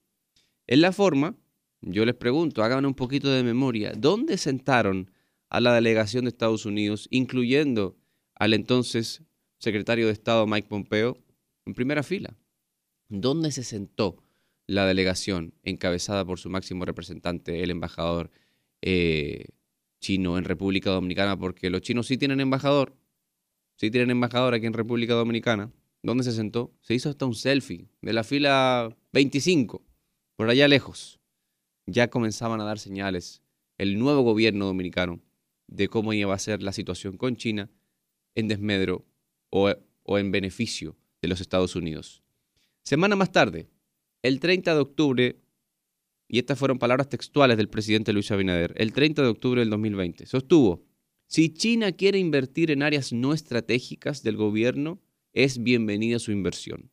Pero la decisión de este gobierno es tener una alianza estratégica con los Estados Unidos, dijo el presidente. Repito, hemos sido claros en esta posición. Mi posición, dice, dijo el presidente, es que nosotros necesitamos estar est- en temas de alianzas estratégicas con los Estados Unidos. Han pasado dos años exactos desde esa frase lapidaria del presidente Abinader en favor de Estados Unidos y en desmedro de China. Y yo les pregunto, ¿fue realmente necesario o beneficioso hacer ese desmarque? Es cierto, Estados Unidos es el principal socio comercial de la República Dominicana, donde más migrantes dominicanos viven, de donde por consecuencia vienen más remesas, y con quien nos une un lazo mucho más profundo en términos culturales, sociales, económicos y políticos. Pero inmediatamente les pregunto, y me pregunto también, ¿es necesario conciliar con uno y denigrar al otro? No era necesario. En febrero del 2021 llegaron las primeras vacunas a la República Dominicana. No de Europa y no de Estados Unidos. ¿De dónde llegaron las vacunas? Las primeras que comenzaron a abrir el, el- el- a mostrarnos la luz al final de este túnel de la pandemia. Primero llegaron un pequeño lote de la India y el gran lote de más de 700.000 vacunas llegaron procedentes de China. De hecho, en junio de- del mismo año, del 2021, el propio presidente Abinader agradeció a su homólogo Xi Jinping por el envío de ese lote, pero también para manifestarle, y estas fueron palabras textuales del presidente vía su cuenta de Twitter, lo pueden revisar, y es que eh, estaban abiertos a incrementar el intercambio comercial y las exportaciones desde la República Dominicana. China es hace bastante poco, prácticamente unos cuatro años, ya un socio abiertamente comercial y con quien tenemos relaciones diplomáticas. Antes estaba Taiwán, pero Danilo Medina tomó una decisión en el año 2018, en mi opinión, acertada e histórica decisión, de romper con Taiwán y formalizar el vínculo diplomático con China continental.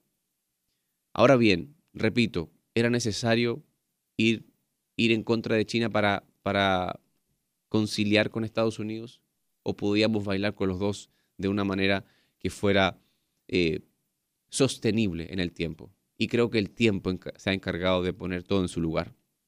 Tres consideraciones fundamentales. En primer lugar, Estados Unidos no, va para ningún lado. Por eso me parece sensato y correcta la posición del presidente Abinader cuando manifestó que como presidente iba a seguir cumpliendo con la constitución, las leyes y con su compromiso con el pueblo dominicano. Fue una reacción eh, mesurada y creo que es importante. Esto de alterarse y decir vámonos para China y dejemos a Estados Unidos es una locura, es insostenible y es mucho más complicado de lo que parece. Además es peligroso. Creo que es importante que el gobierno dominicano eh, pueda gestionar o cabildear, aunque hay gente que no le gusta la palabra cabildeo, pero tiene sus propósitos también nobles, para reducir las tensiones con el gobierno, con la embajada, con el Congreso de, los de Norteamérica, sin ceder. Hay que bajar las tensiones, pero sin ceder en la soberanía de este país. Porque República Dominicana no puede aceptar jamás de nadie, de ningún otro país, de ninguna fuerza foránea, cómo debe conducir su política migratoria. Aceptar campos de refugiados en territorio nacional, y lo sabe muy bien Luis Abinader, sería el fin de su gobierno. Segundo, así como en junio del año pasado, Abinader tuvo gestos con China, y lo propio hizo el Senado de la República Dominicana esta semana, esta es una enseñanza de lo importante, de lo clave que es tener relaciones cordiales y prósperas con todos los países, no solo con Estados Unidos, y mucho menos en desmedro de potencias adversas, porque si bien China y Estados Unidos mantienen una relación tensa, eso no significa que República Dominicana deba elegir lados o tener velas en ese entierro, porque República Dominicana no tiene velas en el entierro de la tensión entre Estados Unidos y China. Y tercero, la soberanía y las leyes migratorias. Y la propia constitución de la República Dominicana no pueden doblegarse ante nadie. Y en esto, la firmeza de Abinader bien pudiera definir la presidencia en muchos sentidos. Y un dato bastante conocido, pero ilustrativo ya para cerrar. ¿Cuántas veces, les pregunto, cuántas veces en la historia Estados Unidos ha presionado a República Dominicana con el tema haitiano? Muchísimas, en muchísimas ocasiones y de formas distintas. Y lo sabe hacer. Ahora último, a través de algo que tenemos que llamarle con todo, con todo el poder que tiene esa palabra. Esto es un chantaje. Y luego inmediatamente les pregunto, ¿cuántas veces China ha presionado a República Dominicana con el tema haitiano? ¿Cuántas veces lo ha hecho? Al menos públicamente o a través del Estado. Si no es ninguna, quizás muy pocas. Y eso evidentemente deja un mensaje. República Dominicana tiene que aprender a relacionarse, así como bien con Estados Unidos, debe hacerlo con China continental.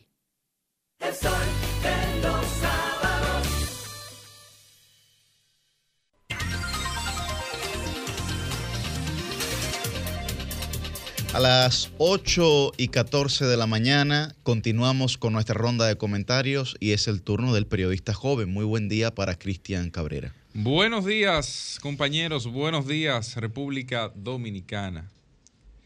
Antes de abordar el tema haitiano, en alguna medida desde el factor histórico, yo quisiera poner sobre la mesa un suceso ocurrido anoche en el Ceibo, un caso de drogas. Resulta que ayer fue secuestrado en primera instancia y posteriormente fue dado por muerto. Después, claro, murió después de haber sido golpeado y llevado a un hospital. El señor Papito Préstamos. Papito Préstamos es un empresario de la zona del Ceibo que tenía algún tipo de sociedad con Juan Maldonado. Juan Maldonado es el exdiputado PRMista que estaba al frente de la dirección de Comunidad Digna, ahora Comunidad Segura, y que... Sí, le cambiaron el nombre también. Y que eh, ayer fue, por a través de un tribunal, revocada la decisión de enviarlo a prisión domiciliaria, me parece que era la medida de coerción que tenía, y vuelve a la cárcel. La medida o la decisión eh, parece como que no cayó bien en el Ceibo, donde hay una disputa de sectores vinculados al narcotráfico que, que están tratando de manejar y tener el control de ese territorio. Pero además, pero además, resulta que la persona que se ha encargado de comunicar, de llevar minuto a minuto los sucesos que, que han estado sucediendo, que han estado sucediendo, eh, se trata del señor eh, comunicador y aspirante por el Partido de la Liberación Dominicana a la alcaldía de Miches, del distrito municipal de Miches, Amado de la Cruz. ¿Quién es Amado de la Cruz? Amado de la Cruz, según la información que tengo, es hermano del extraditado Juan José de la Cruz Morales. Dígase, que fíjense cómo en este embrollo, donde se investigue que, bueno, ya Juan José de la Cruz Morales está en Estados Unidos, conocido como Wandy, Wandy Morales.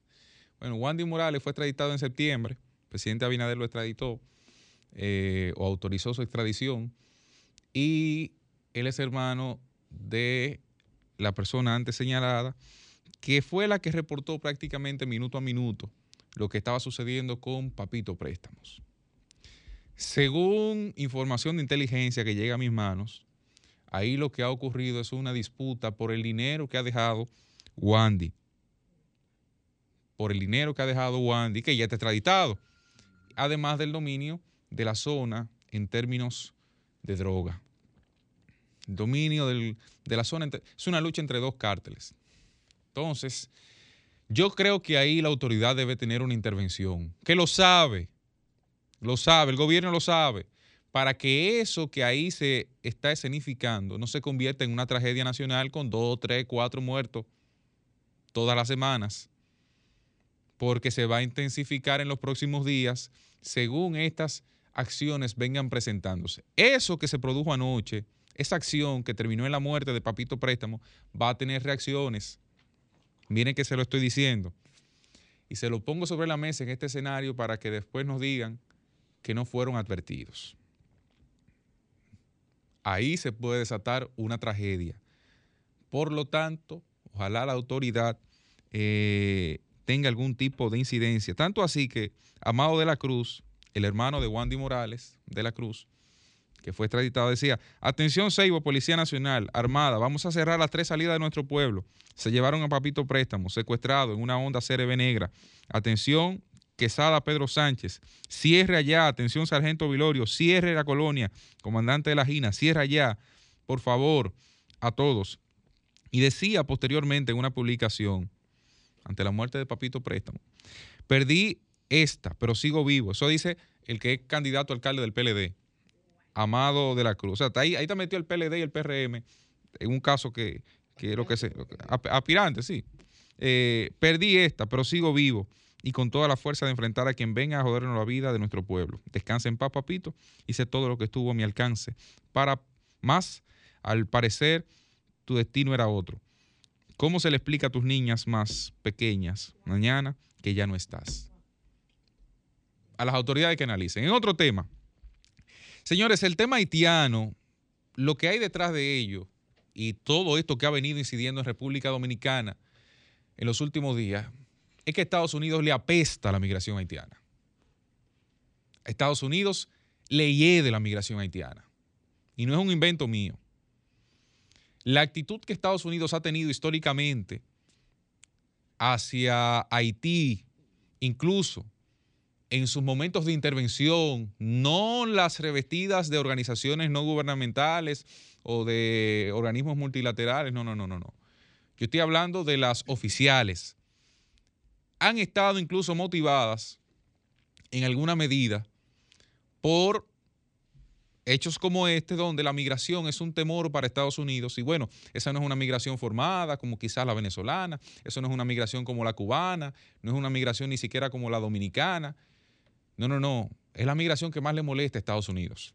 Y en ese ejercicio de molestia, un ejercicio xenófobo, que tienen el derecho a poner el orden que entienda, pero es un ejercicio xenófobo, porque mira y apunta solamente hacia ese territorio o con mayor presión hacia ese territorio. Bueno, ustedes dirán, eh, ¿cuál- ¿cuáles son las razones para tú decir eso? Miren, en este libro, Haití para qué? Usos y abusos de Haití, de Paul Farber, un médico, un prominente médico.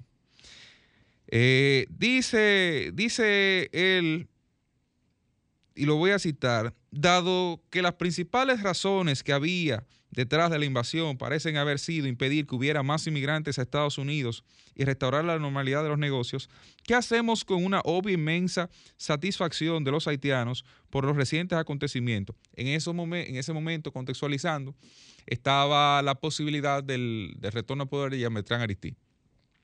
Una serie de recientes comentarios de prominentes intelectuales haitianos, todos los cuales podrían ser considerados como favorables a la democracia, no muestra intención alguna de negar esta satisfacción popular. La intervención deseada. Bueno, supuestamente bajo el nombre del orden, pero con la realidad de detener en alguna medida la crisis que agobiaba y que provocaba una migración que estaba afectando a Estados Unidos. Pero bueno, Juan Bosch en un artículo de 1968, analizando, de 1986, analizando eh, qué había pasado con Haití a través de su historia, señala, señala en uno de sus puntos, ¿qué fuerza poderosa sacó a Jean-Claude Duvalier? ¿Quién fue que se cansó de gobernar un país abrumado de males o fueron presiones internacionales? Sigue un poco más adelante y dice, esa crisis generó en la patria de Desalines un estado de desesperación popular que se hizo de conocimiento mundial cuando empezó la fuga de Haití de millares y millares de hombres y mujeres que huían de la miseria de su país en botes de vela o de remos dirigidos hacia Estados Unidos, sobre todo a la costa de la Florida. Dice un poco más adelante, esa decisión de lucha se explica porque tal como decía Simón Bolívar, el primer deber de todo lo que existe es seguir existiendo. Y para seguir existiendo, esto es viviendo, los hombres tienen necesidad de un mínimo de comida, ropa, medicinas, que la mayoría de los haitianos no tienen, ni tienen a la fecha en que se escriben estas líneas. Desesperados por el deterioro de sus condiciones materiales de existencia, que cada día eran peores, las masas haitianas se lanzaron a las calles de las ciudades más importantes e hicieron saltar pedazos en pedazos la máquina duvalierista. Lo que Estados Unidos utiliza hoy como argumento, en ese librito, que los que están en televisión no verán, pero los que escuchan en radio, le digo es Over, de Ramón Marrero Aristi, se narra desde 1939. Es decir, que la excusa que utiliza hoy Estados Unidos tiene 85 años por lo menos vigente. Estamos hablando de casi un siglo. Y es hoy cuando quieren venir a utilizarla y emplearla contra República Dominicana. Dejen ese discurso doble moral. La realidad es que viendo que puede producirse el mismo efecto que en el pasado reciente de una excesiva migración haitiana, que ustedes no pueden dominar ni controlar y mucho menos tienen el interés de recibir, bueno, utilizan cualquier recurso en sus manos para tratar de poner entre la espada y la pared a un país como República Dominicana, que históricamente ha puesto sobre la mesa la realidad que vive Haití, no para que le tengan pena, sino para que actúen los que pueden. Y se han hecho los caprinos desquiciados, o en el más simple de los lenguajes, los chivos locos, y no han actuado ante una situación como esta. 85 años y ahora quieren venir a actuar. Suelten eso. Cambio y fuera.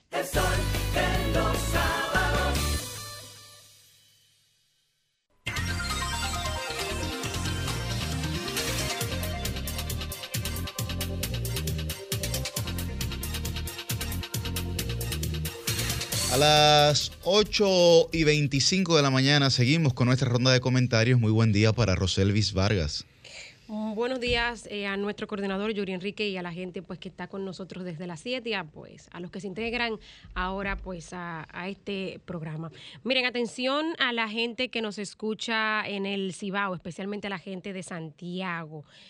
Eh, en Santiago yo tengo gente que me quiere muchísimo y otros pues que no me quieren tanto, porque uno pues le sigue la, la- la pisada y los gastos a veces a, a las figuras públicas allí y, a los funcionarios electivos. Pero bueno, para la gente que, nos quiere, miren, ayer en la avenida Francisco A. Lora, en la otra banda, al lado de Sisama, en Santiago, el presidente Luis Abinader junto al coordinador del Gabinete de Política Social, Tony Peñaguaba, la directora del Centro para el Desarrollo Integral de la Mujer, Sedi Mujer, Ana Lendor, la ministra de la Mujer, eh, vi ahí también al presidente del Senado y senador por Santiago, Eduardo Estrella, a, Ulises Rodríguez, dieron el primer Picasso para el Centro del Desarrollo Integral de la Mujer en Santiago, SEDI Mujer.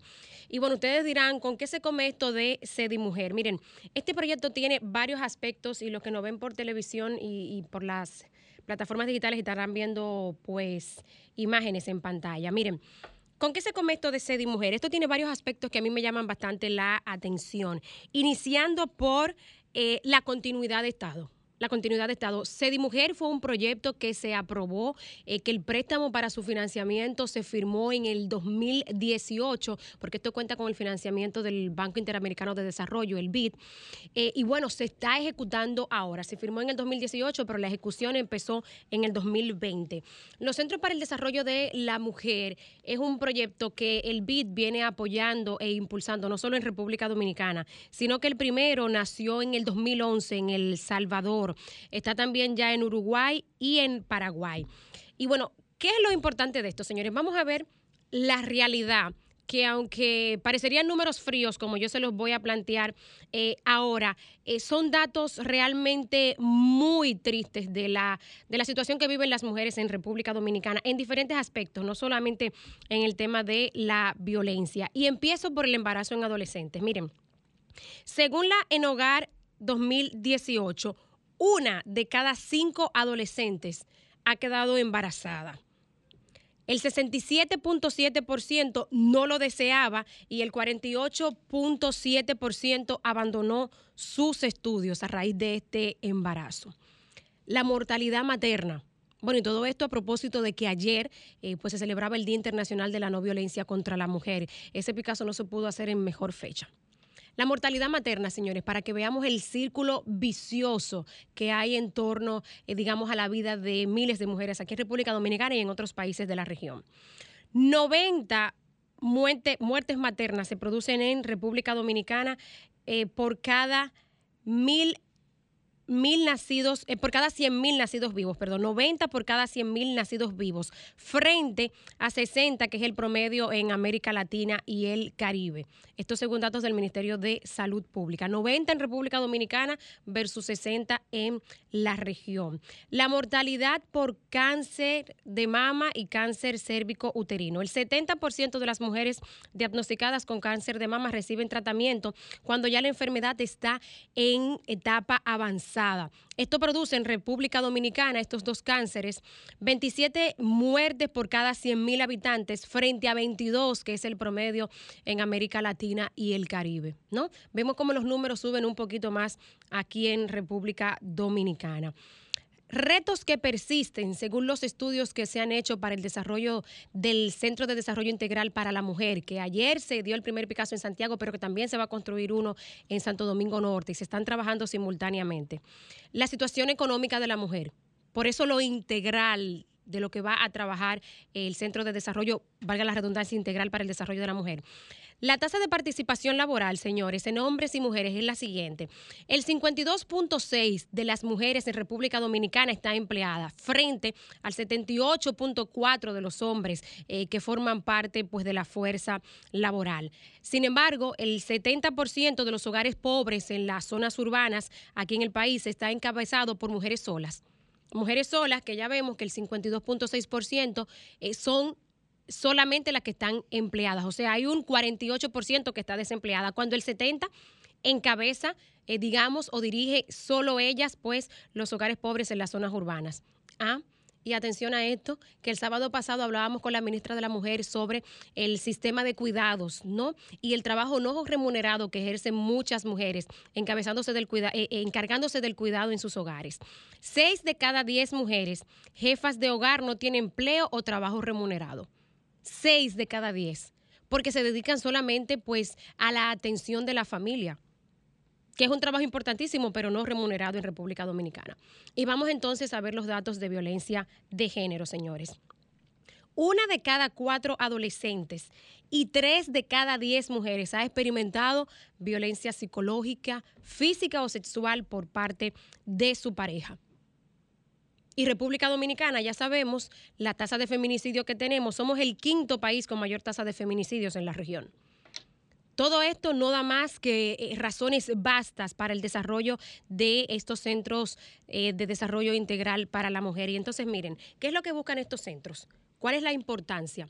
Son 14 instituciones que articuladas van a trabajar los problemas de las mujeres, no con un enfoque de atender enfermedades, como quizás en algunas instituciones, que tú te vas a la unidad de violencia de género, aquí en el Distrito Nacional, por ejemplo, en la Rómulo o en Santo Domingo Este, te vas a la Puerto Rico, o en cualquiera de las unidades de violencia de género, y te atienden el caso ya cuando tienes un hecho de violencia de género, o te vas a cualquier centro de atención primaria y te atienden eh, pues cualquier enfermedad. Ahí se atiende digamos, las, los aspectos que afectan a la mujer de manera individual. El centro Sedi Mujer lo que busca es de manera integral atender casos casos de mujeres con eh, todo lo que eso conlleve, con todas las dificultades que tengan en diferentes aspectos. De esta manera, las 14 instituciones que van a estar trabajando en estos centros, que esperan abrirse para diciembre del 2023, van a atender el aspecto de la autonomía económica. Ahí entrarían Supérate, el Ministerio de Industria, Comercio y MIPYMES, Promipyme, el Ministerio de Trabajo e Infotep. La formación comunitaria, ahí entraría el Ministerio de la Mujer, Supérate de nuevo, el Ministerio de Salud Pública. La atención infantil, porque los centros, y no sé si estuvimos viendo foto en pantalla, van a tener un espacio para que las mujeres pues dejen sus niños mientras atienden pues las eh, diferentes dificultades que tienen. Miren, ahí están viendo en pantalla, es todo una chulería, señores. El que no, el que nos esté escuchando por radio, yo voy a colgar las fotos en mi cuenta de Twitter, arroba Roselvis Vargas en un ratico, para que la gente de San- de Santiago y de Santo Domingo Norte sepa lo que tendrán a la vuelta de un año. Atención para adolescentes, ahí entra Salud Pública, eh, CONANI, el Servicio Nacional de Salud. Atención y prevención a la violencia de género, el Ministerio Público, el Ministerio de la Mujer. 14 instituciones en total que van a estar articulándose para cambiar el círculo virtuoso, el círculo vicioso de una serie de cosas que afectan a la mujer. Y este círculo vicioso está compuesto de la siguiente manera. Atención a las mujeres, que esto le va a sonar eh, muy familiar. El círculo que empieza con deserción escolar, desempleo consecuentemente, una persona que abandona los estudios, no consigue empleo, se ve sometido a violencia o sometida, embarazo en adolescentes en muchos casos, y consecuentemente estos embarazos que no son bien atendidos en mujeres muy jóvenes, mortalidad materna y mortalidad infantil. Para cambiarlo por el círculo virtuoso que iría de aumento de los años y calidad de la formación en las adolescentes y las mujeres, reducción de los índices de violencia, porque una mujer formada indiscutiblemente eh, que se coloca en un ambiente diferente, mejoras en la salud física y mental de la mujer, incremento de la productividad y reducción del embarazo en adolescente y de la muerte materna consecuentemente. Eh, el proyecto que se firmó en 2018 ha tenido mejoras considerables. En principio había mucha dispersión, eran unas 21 instituciones, ahora son solo 14. Eran varios edificios también, había mucha dispersión, ahora es un solo edificio que interconectado va a ofrecer pues esta serie de servicios que he explicado aquí de manera integral, con una menor cantidad de metros cuadrados, lo que reduce también el costo de la infraestructura, porque es algo que también hay que considerar. Eh, y bueno, es un centro para mujeres dirigido solo por mujeres, o sea, y solo van a acceder mujeres pues a atender eh, las diferentes dificultades que puedan tener. Y nosotros sabemos cómo eh, nosotras nos sentimos en un ambiente diferente cuando quien te escucha hablando de tus problemas de salud íntima es una mujer.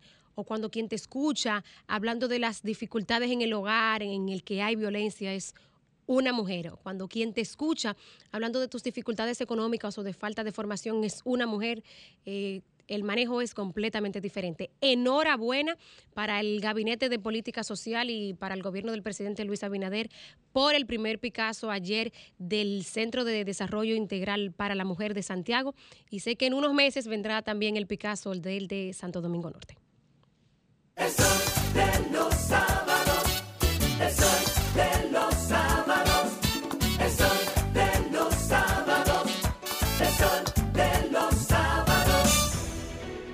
Sol 106.5, la más interactiva. Una emisora RCC Miria.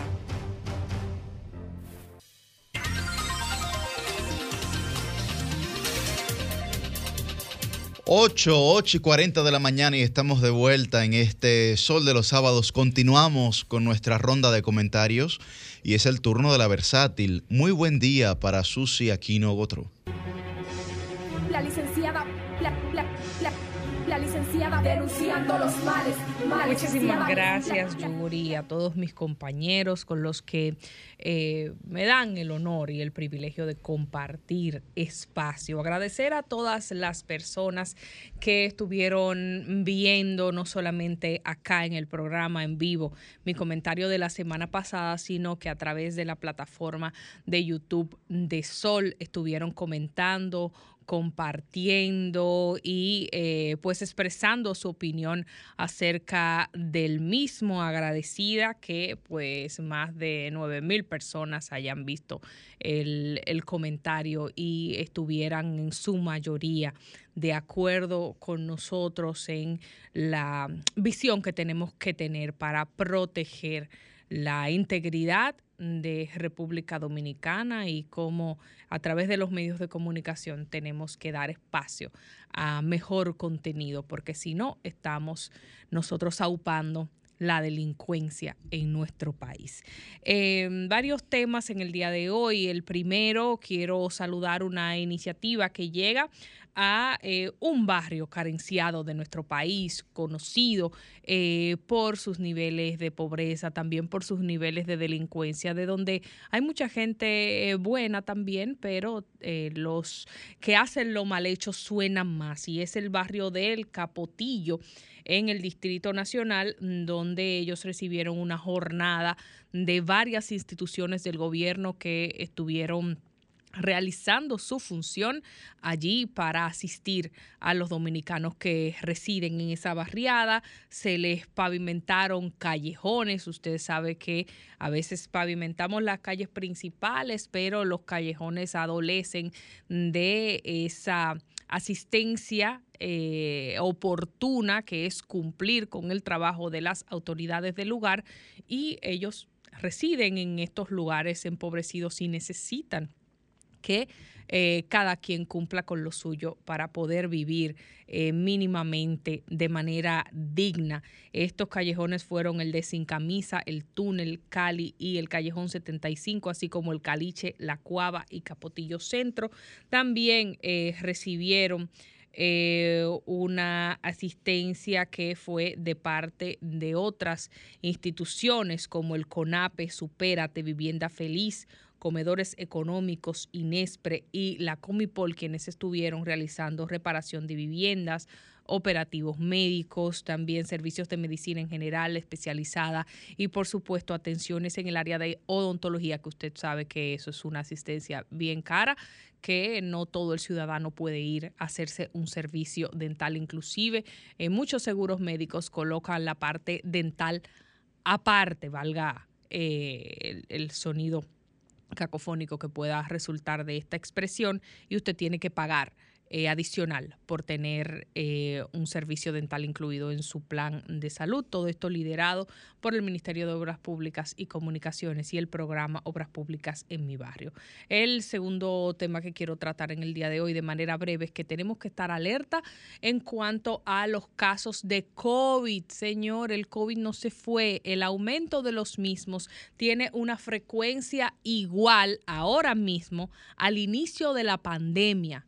Los casos actuales de COVID tienen un flujo que nos remontan al 2020. El último reporte emitido por el Ministerio de Salud Pública señala que en las recientes 24 horas a la emisión de ese reporte hubo un total de 318 nuevos contagios para un total de 643.469 casos desde que comenzó a incidir la enfermedad hacia acá. Tener un aumento de 318 contagios en un solo día nos devuelve a lo que pasó en el 24 de marzo 2020 donde hubo 300 12 casos. Y cuando hubo esta situación, entonces al día siguiente fueron 392 y luego en los siguientes dos días aumentaron a 488 y 581 respectivamente. Estos contagios recientes de 318 en las últimas 24 horas previo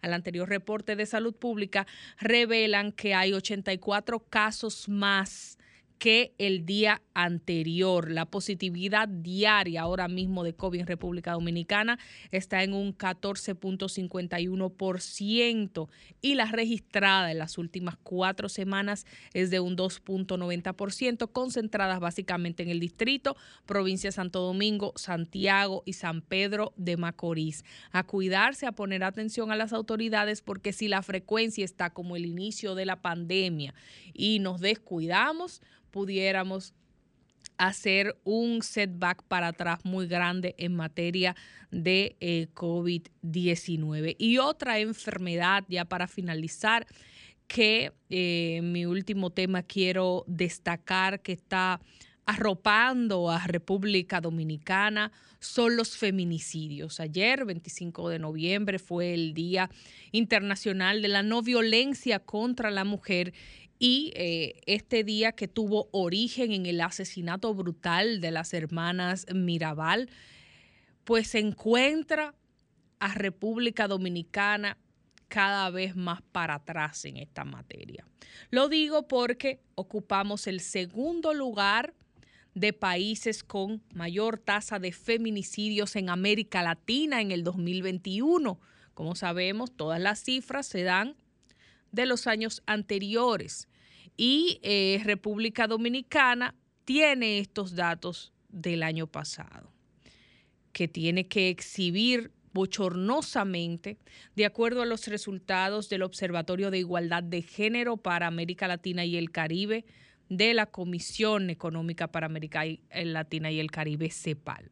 Las mayores tasas de feminicidio en la región lo ocupa en el primer lugar Honduras con 4,6 casos por cada 6.000 mujeres. En segundo lugar República Dominicana con 2,7 casos por cada 100.000 mujeres. Luego sigue El Salvador, luego sigue Bolivia, luego sigue Brasil. La cifra de la región representa que al menos 12 mujeres mueren por violencia machista al día en América Latina. Y aunque es un problema que engloba a todos los países que pertenecen a Latinoamérica, nosotros de manera individual tenemos que hacer nuestra tarea y revisarnos, porque vamos creciendo. Este mismo observatorio, con las cifras de 2020 que se dieron en el 2021, decía que teníamos 2.4 mujeres muertas por cada 100.000. Es decir, que aumentamos de 2.4 a 2.7 hemos seguido nosotros creciendo de manera negativa, porque cuando usted crece en cifras como esas, señores, tenemos que ver cuál es la eficiencia que están teniendo las autoridades dominicanas para tratar estos temas. No es decir, estamos construyendo, estamos haciendo, estamos impulsando. Es que cuando alguien se muere ya no hay para atrás. Y no solo tenemos esta cifra, tenemos también que eh, debido a esta situación, señala la ONU que República Dominicana tiene que mejorar la detección oportuna, la prevención, la denuncia, la atención y la sanción, porque están entonces incumpliendo en cierta medida con los compromisos asumidos con la Estrategia Nacional de Desarrollo, pero con los Objetivos de Desarrollo Sostenible. Y tenemos que revisarnos como país de hacia dónde vamos, porque tener una enfermedad que está matando mujeres en, en, el nivel que se están muriendo las mujeres por agresores y por feminicidios, nos hubiera llamado a revisión y a alarma. Si fuera una enfermedad cualquiera, nosotros estuviéramos angustiados pero como son muertes por feminicidios, esto pasa desapercibido.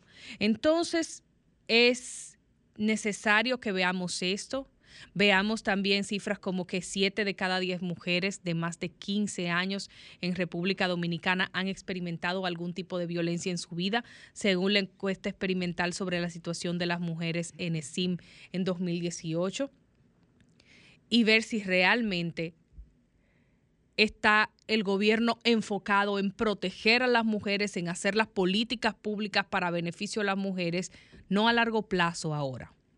Porque a la hermana, a la hija de alguien, a la vecina de alguien, simplemente le llega su día por un abusador que pudo haberse evitado esta situación.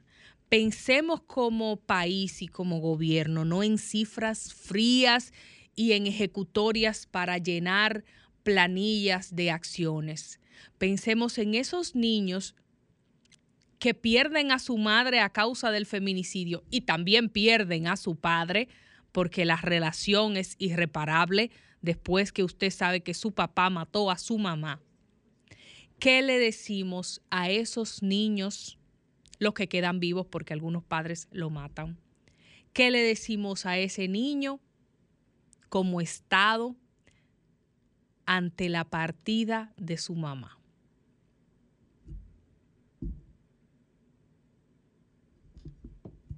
El sol de los sábados.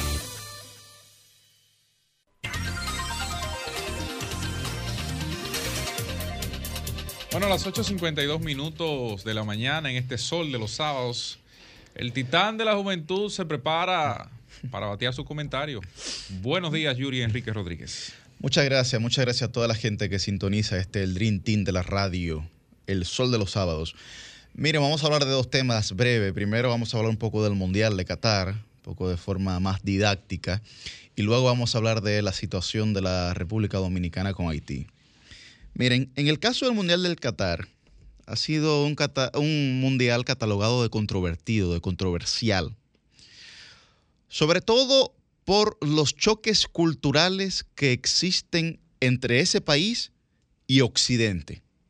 Y cuando me refiero a Occidente, me refiero a toda la parte eh, del oeste occidental, no solamente eh, al, territorio del continente americano, sino también de Europa, ¿no?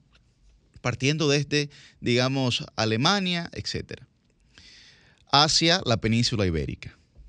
¿Por qué hay un contraste, sobre todo controversial? Bueno, insisto, por el choque cultural que existe. Es el primer, el primer, el primer choque.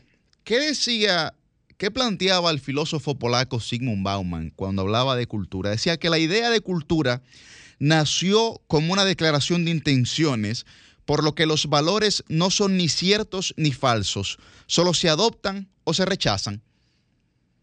Y cuando nosotros vamos a hacer un análisis sobre la realidad eh, sociocultural, política, económica de Qatar, yo creo que deberíamos partir de ese concepto de cultura que plantea el filósofo polaco Sigmund Bauman.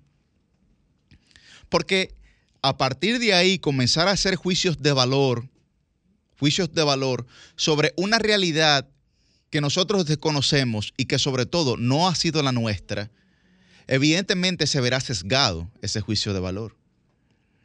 A pesar de que nuestros criterios, por ejemplo, de cara a los derechos humanos, de cara a las garantías jurídicas universales de las cuales deben gozar todos los seres humanos en la faz de la tierra, es muy distinta a lo que culturalmente plantea Qatar. Y por eso hay un choque. Miren, miren qué interesante lo que ocurrió con el seleccionador de Irán. Irán que viene eh, con una serie de protestas por la muerte de Macha Amini por parte de la policía moral, como ellos le llaman a su policía. Y miren lo que pasó, lo que pasó por ejemplo, en temas de eh, controversia política y cultural. Le preguntaron a Carlos Queiroz, seleccionador de Irán, que por qué sus jugadores no cantaron el himno de ese país en el primer partido para protestar por la represión que sufre el país asiático tras la muerte de Macha Amini. Y Carlos Queiroz respondió diciendo que por qué no le hacen esas preguntas a otros seleccionadores, que por qué no le preguntan a Southgate. Southgate es el seleccionador eh, de Inglaterra, que por qué no le preguntan a Southgate o al seleccionador de Estados Unidos por Afganistán. Bien, esa fue la réplica de Queiroz al periodista de la BBC que le hizo esa pregunta a él. Entonces, vimos también a la selección alemana taparse la boca para protestar, digamos, en, símbolo de protesta, porque no le permitieron llevar el brazalete, el brazalete con el arco iris, que es eh, un reflejo, digamos, un apoyo a la comunidad LGBTQ. Y como no le permitieron llevar ese brazalete, la FIFA le hizo una advertencia de que primero si llevaban el brazalete no se hacían responsables de las, digamos, consecuencias que se pudieran generar por parte del Estado catarí, pero que también encima de eso le iban a colocar una multa. Bueno, decidieron no llevar el brazalete con, con el tema del arco iris y lo que hicieron fue en protesta, pues taparse la boca. ¿no? La respuesta de los cataríes a los alemanes es que por qué no se taparon la boca en, otras circunstancias históricas en las que ellos mismos fueron los responsables. Pero todo esto entra, entra en un concepto, digamos, no solamente de ideas, entra en un concepto antropológico que si no somos capaces de comprender por qué ocurren ese tipo de cosas en ese tipo de culturas, no tendremos, digo yo, las suficientes herramientas como para llegar a lo más objetivo de un posible análisis. Ahora bien, ¿cuál ha sido el otro cuestionamiento? El otro cuestionamiento ha sido, eh, digamos, la vinculación de la FIFA, que es la Federación Internacional de Fútbol, la vinculación de la FIFA a celebrar mundiales en circunstancias tal vez no parecidas a esta, pero eh, digamos que tienen algún tipo de tono vinculado. Por ejemplo, el Mundial de Argentina 1978, en el que Argentina ganó su primer Mundial, fue un Mundial celebrado durante la dictadura de Videla. Durante la dictadura de Videla. ¿Y qué ocurrió? Bueno, eh, todos los juegos de Argentina se jugaron en Buenos Aires mientras los juegos de las demás selecciones se jugaban en otra provincia. ¿Qué quiere decir eso? Bueno, que todo el público que estaba en los juegos de Argentina eran argentinos. Y el que ha jugado algún deporte aquí sabe la presión que ejerce un público que está en favor, en uno, eh, en favor de uno de los dos equipos. La presión de la casa. La presión de la casa, efectivamente. La presión de la casa. El segundo, el segundo, digo, en ese caso, eh, Argentina había ganado la nominación para celebrar el Mundial previo a la dictadura de Videla y luego se recibieron eh, presiones para que se trasladara al torneo Europa. Pero ¿qué pasó también en el año 1934? El Mundial de la FIFA se celebró en Italia. El segundo Mundial. Bueno, adivinen qué, gobernada por el dictador Mussolini por el dictador Mussolini. De hecho, oigan a lo que llegó Mussolini para influenciar a la FIFA. Nombró a un general de nombre Giorgio Baccaro como presidente de la Federación Italiana de Fútbol para negociar con la FIFA ese mundial. Para negociar con la FIFA ese mundial. Y luego ya tenemos la historia más reciente que es la de Rusia 2018, que eh, se generaron diversos cuestionamientos de cara a Putin por evidentemente lo que nosotros conocemos. Pero en este mundial, para que ustedes sepan, Rusia no está jugando. Por sanciones de la FIFA, por la intervención rusa en Ucrania. Pero tampoco los equipos de Rusia, o sea, los equipos de la Liga Rusa, es decir, cuando hablo del equipo de la Liga Rusa, es como si yo hablara aquí del Licey, de las Águilas, de los Toros, del Escogido. Los equipos de la Liga de Fútbol Rusa no están jugando en las competencias europeas de la UEFA entre clubes, me refiero. Entonces, es verdad que hay una serie de cuestionamientos que nosotros pudiéramos realizar, inclusive como el tema de la prohibición de la venta de bebidas alcohólicas. Imagínese usted celebrar aquí una serie del Caribe en el que se prohíban la venta de bebida alcohólica en el estadio. Por ejemplo. Eso sería algo prácticamente inconcebible debido a nuestra cultura.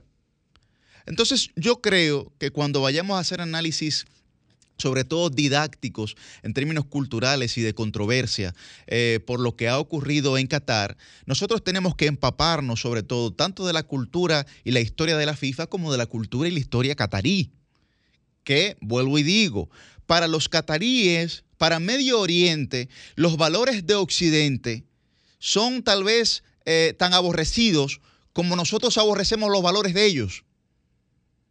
Es muy probable que los cataríes entiendan que libertades que nosotros tenemos serían inconcebibles en su método lógico de pensamiento, que para nosotros sería un método ilógico de pensamiento. Entonces creo que a partir de ahí debe de, salir nuestra, nuestra pues, reflexión. Finalmente, en dos minutos. El tema de la República Dominicana con Haití. Miren, es verdad que hay un chantaje explícito por parte de los Estados Unidos hacia la República Dominicana intentando evitar la inminente migración de haitianos hacia territorio estadounidense. Ahora bien, yo me hago la siguiente pregunta. Yo me hago la siguiente pregunta.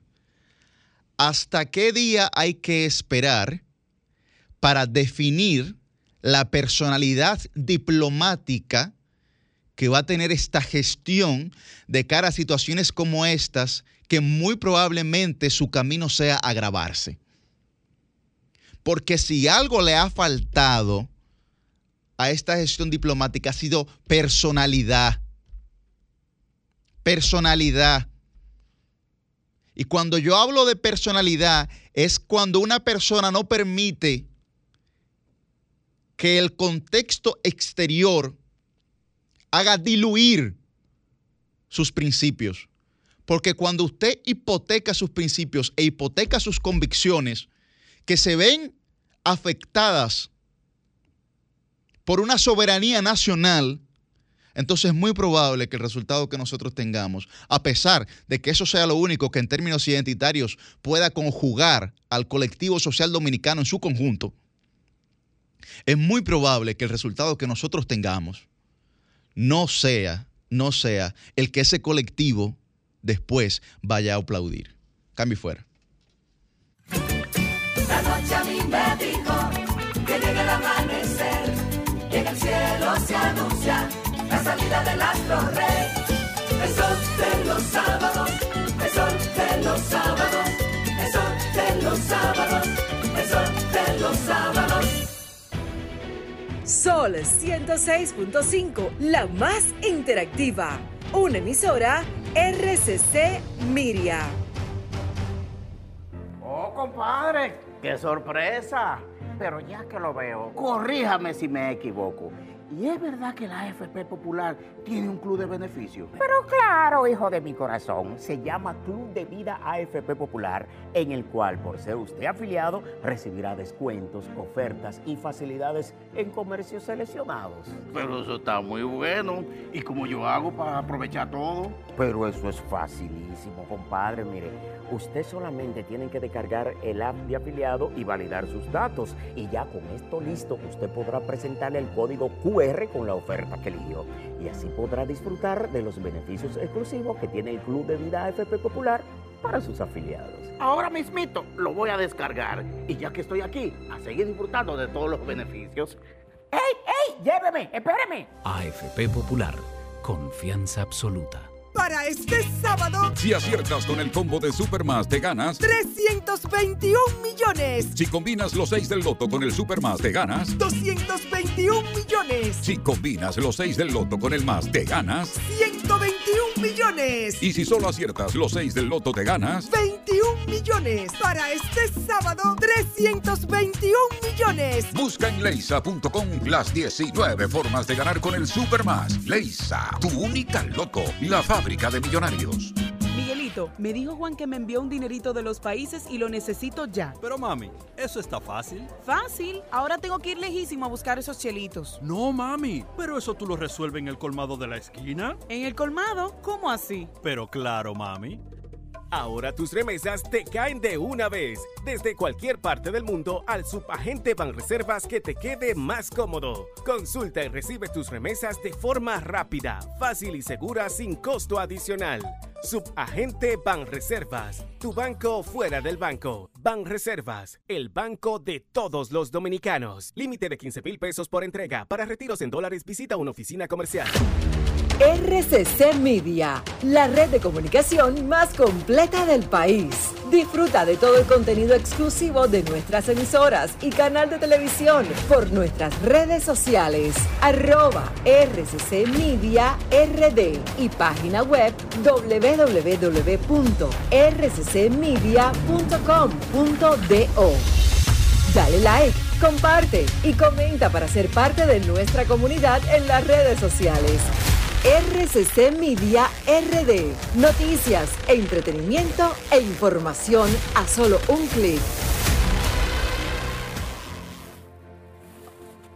Compadre, corríjame si me equivoco. Pero es verdad que el aporte a mi fondo lo hacemos mi patrón y yo. Compadre, usted no se equivoca. Lo primero es que ese aporte para el sistema de pensiones es 9.97% del sueldo suyo y es hecho entre su patrón y usted.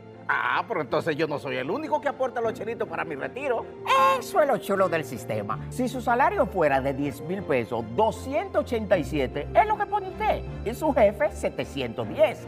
Del total, 840 pesos van directivo a su cuenta de capitalización individual. Y esta cuenta también crece con la rentabilidad de las inversiones que hace su AFP Popular. Ah, pero eso así es un palo. Hay que trabajar. AFP Popular, confianza absoluta. Sol 106.5. El sol de los sábados.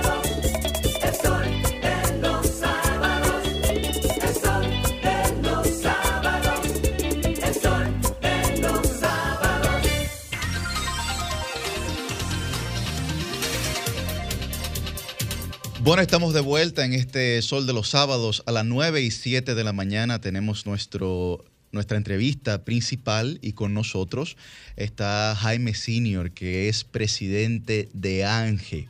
Y él viene a hablar eh, con nosotros, bueno, ANGE, que es la Asociación Nacional de Jóvenes Empresarios, y viene a hablar con nosotros sobre la promoción del liderazgo femenino empresarial y gremial, así como de la participación de la juventud en debates de crecimiento empresarial para la República Dominicana. Muy buen día, Jaime. Buenos días, realmente un placer estar aquí con todos ustedes eh, y poder compartir eh, aquí algunos de los pensamientos y algunos de los temas que son de interés para Ángel, para los jóvenes empresarios y realmente me siento muy feliz de poder compartir esta mañana aquí. Jaime, felices de tenerte acá. Eh, decir que solo se lidera con el ejemplo y recibí con mucha alegría en la pasada asamblea ordinaria donde asistí en calidad de, de miembro de ANGE la expresión en tu discurso de cómo la impronta de tu abuela, de tu madre, de todas esas mujeres importantes en tu familia, te hicieron tener esa visión de promover ahora en tu gestión el liderazgo femenino que es algo que a veces lo, ve, lo vemos muy rezagado y con muchos obstáculos en el sector empresarial. Entiendo es importante no solo que nos hables del tema, sino que cuentes esos ejemplos, porque en nuestro país necesitamos escuchar más estas historias para mayor motivación y apertura de nuestras mentes. Los testimonios son, son poderosos. Así es. Los testimonios son poderosos. No, gracias Susi y sí, muchas gracias tú también por ser socia de Ángel. Muy feliz de poder también cortar contigo, además de aquí amiga, sino también como socia de, de la asociación. Eh, por casualidad estoy aquí, ¿verdad?, el día después del Día de la No Violencia contra la Mujer, hablando sobre, entre otros temas que seguro eh, tocaremos, pero hablando sobre el tema del liderazgo empresarial. Como tú dices, Susi, es un tema que para mí eh, me toca muy de cerca y no solo que me toca muy de cerca, sino que creo que es algo que los hombres debemos hablar para llevarlo a la palestra pública. Lo que, a lo que tú hacías alusión sobre en mi discurso cuando asumí la, la presidencia de Ángel, hacía eh, la historia de que para mí el tema del liderazgo femenino, de el- la promoción de las mujeres, de su cultura, es muy importante debido a que mi abuela, eh, cuando era más joven, de hecho ya se casó relativamente vieja para ese, ese entonces. eh, ¿A qué edad? ¿A qué edad? Creo que tenía como treinta y pico de años Vaya, ya. wow. 30 años, o sea, en ese entonces, o sea, estamos hablando obviamente de los años, eh, ¿verdad? Mi mamá, que no me mate, por favor, nació en el Bien. 57. O sea que ella, ella se casó 40 por ahí. y mi abuela nació, o sea, pero tenía... ¿Por qué? Porque ella eh, estudió fuera, hizo maestría en, en Texas, en los Estados Unidos. En un momento... imagínate, abuela?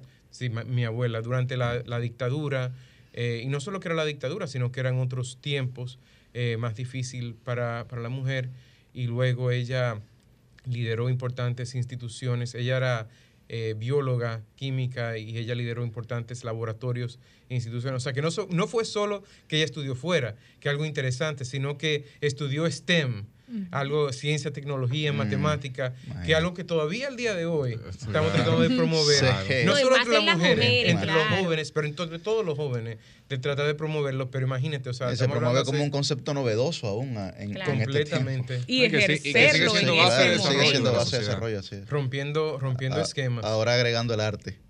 Así a es. ese- a ese STEM. Y, y rompiendo esquemas. Y, y entonces después de eso, ella eh, tuvo una hija eh, con mi abuelo, que es mi, mi mamá, eh, Mary Fernández, y, y mi abuela, que se llamaba también María Altagracia Rodríguez, eh, pero le decían cariñosamente Cucha. Y mi mamá también se ha desarrollado en el área de derecho y ha, y ha realizado muchos, eh, muchos aportes importantes. Y encima de eso, entonces también mi esposa Aileen, que también ha tratado de impulsar ese tipo de cultura, está en la Cámara de Comercio Dominico-Alemana como vicepresidenta y además, o sea, de todo lo que es ser liderazgo eh, en una oficina de abogados. O sea que yo estoy rodeado y tengo muchos ejemplos de mujeres quienes han tenido una, un deseo de avanzar, un deseo de ir más allá y obviamente lo más importante que podemos hacer los hombres, eh, hijos, nietos, esposos, es apoyarlas a ellas. José Luis. Jaime, eh, yo citaba ahorita en mi comentario unas, unas estadísticas de, de Supérate y de la ONE. Según la ONE, en el 2020, la tasa de participación laboral estaba representada por 52.6 de las mujeres que tenían empleo y de los hombres el 78.4%. Eh, según Supérate, 6 de cada 10 mujeres eh, jefas de hogar no tienen empleo remunerado. ¿Qué están haciendo concretamente desde ANGE o a partir de tu conocimiento desde las agrupaciones empresariales aquí en el país para promover el empleo femenino? Quizá no tanto el liderazgo, pero al menos el empleo femenino, que yo creo que es por donde eh, se puede empezar en gran medida.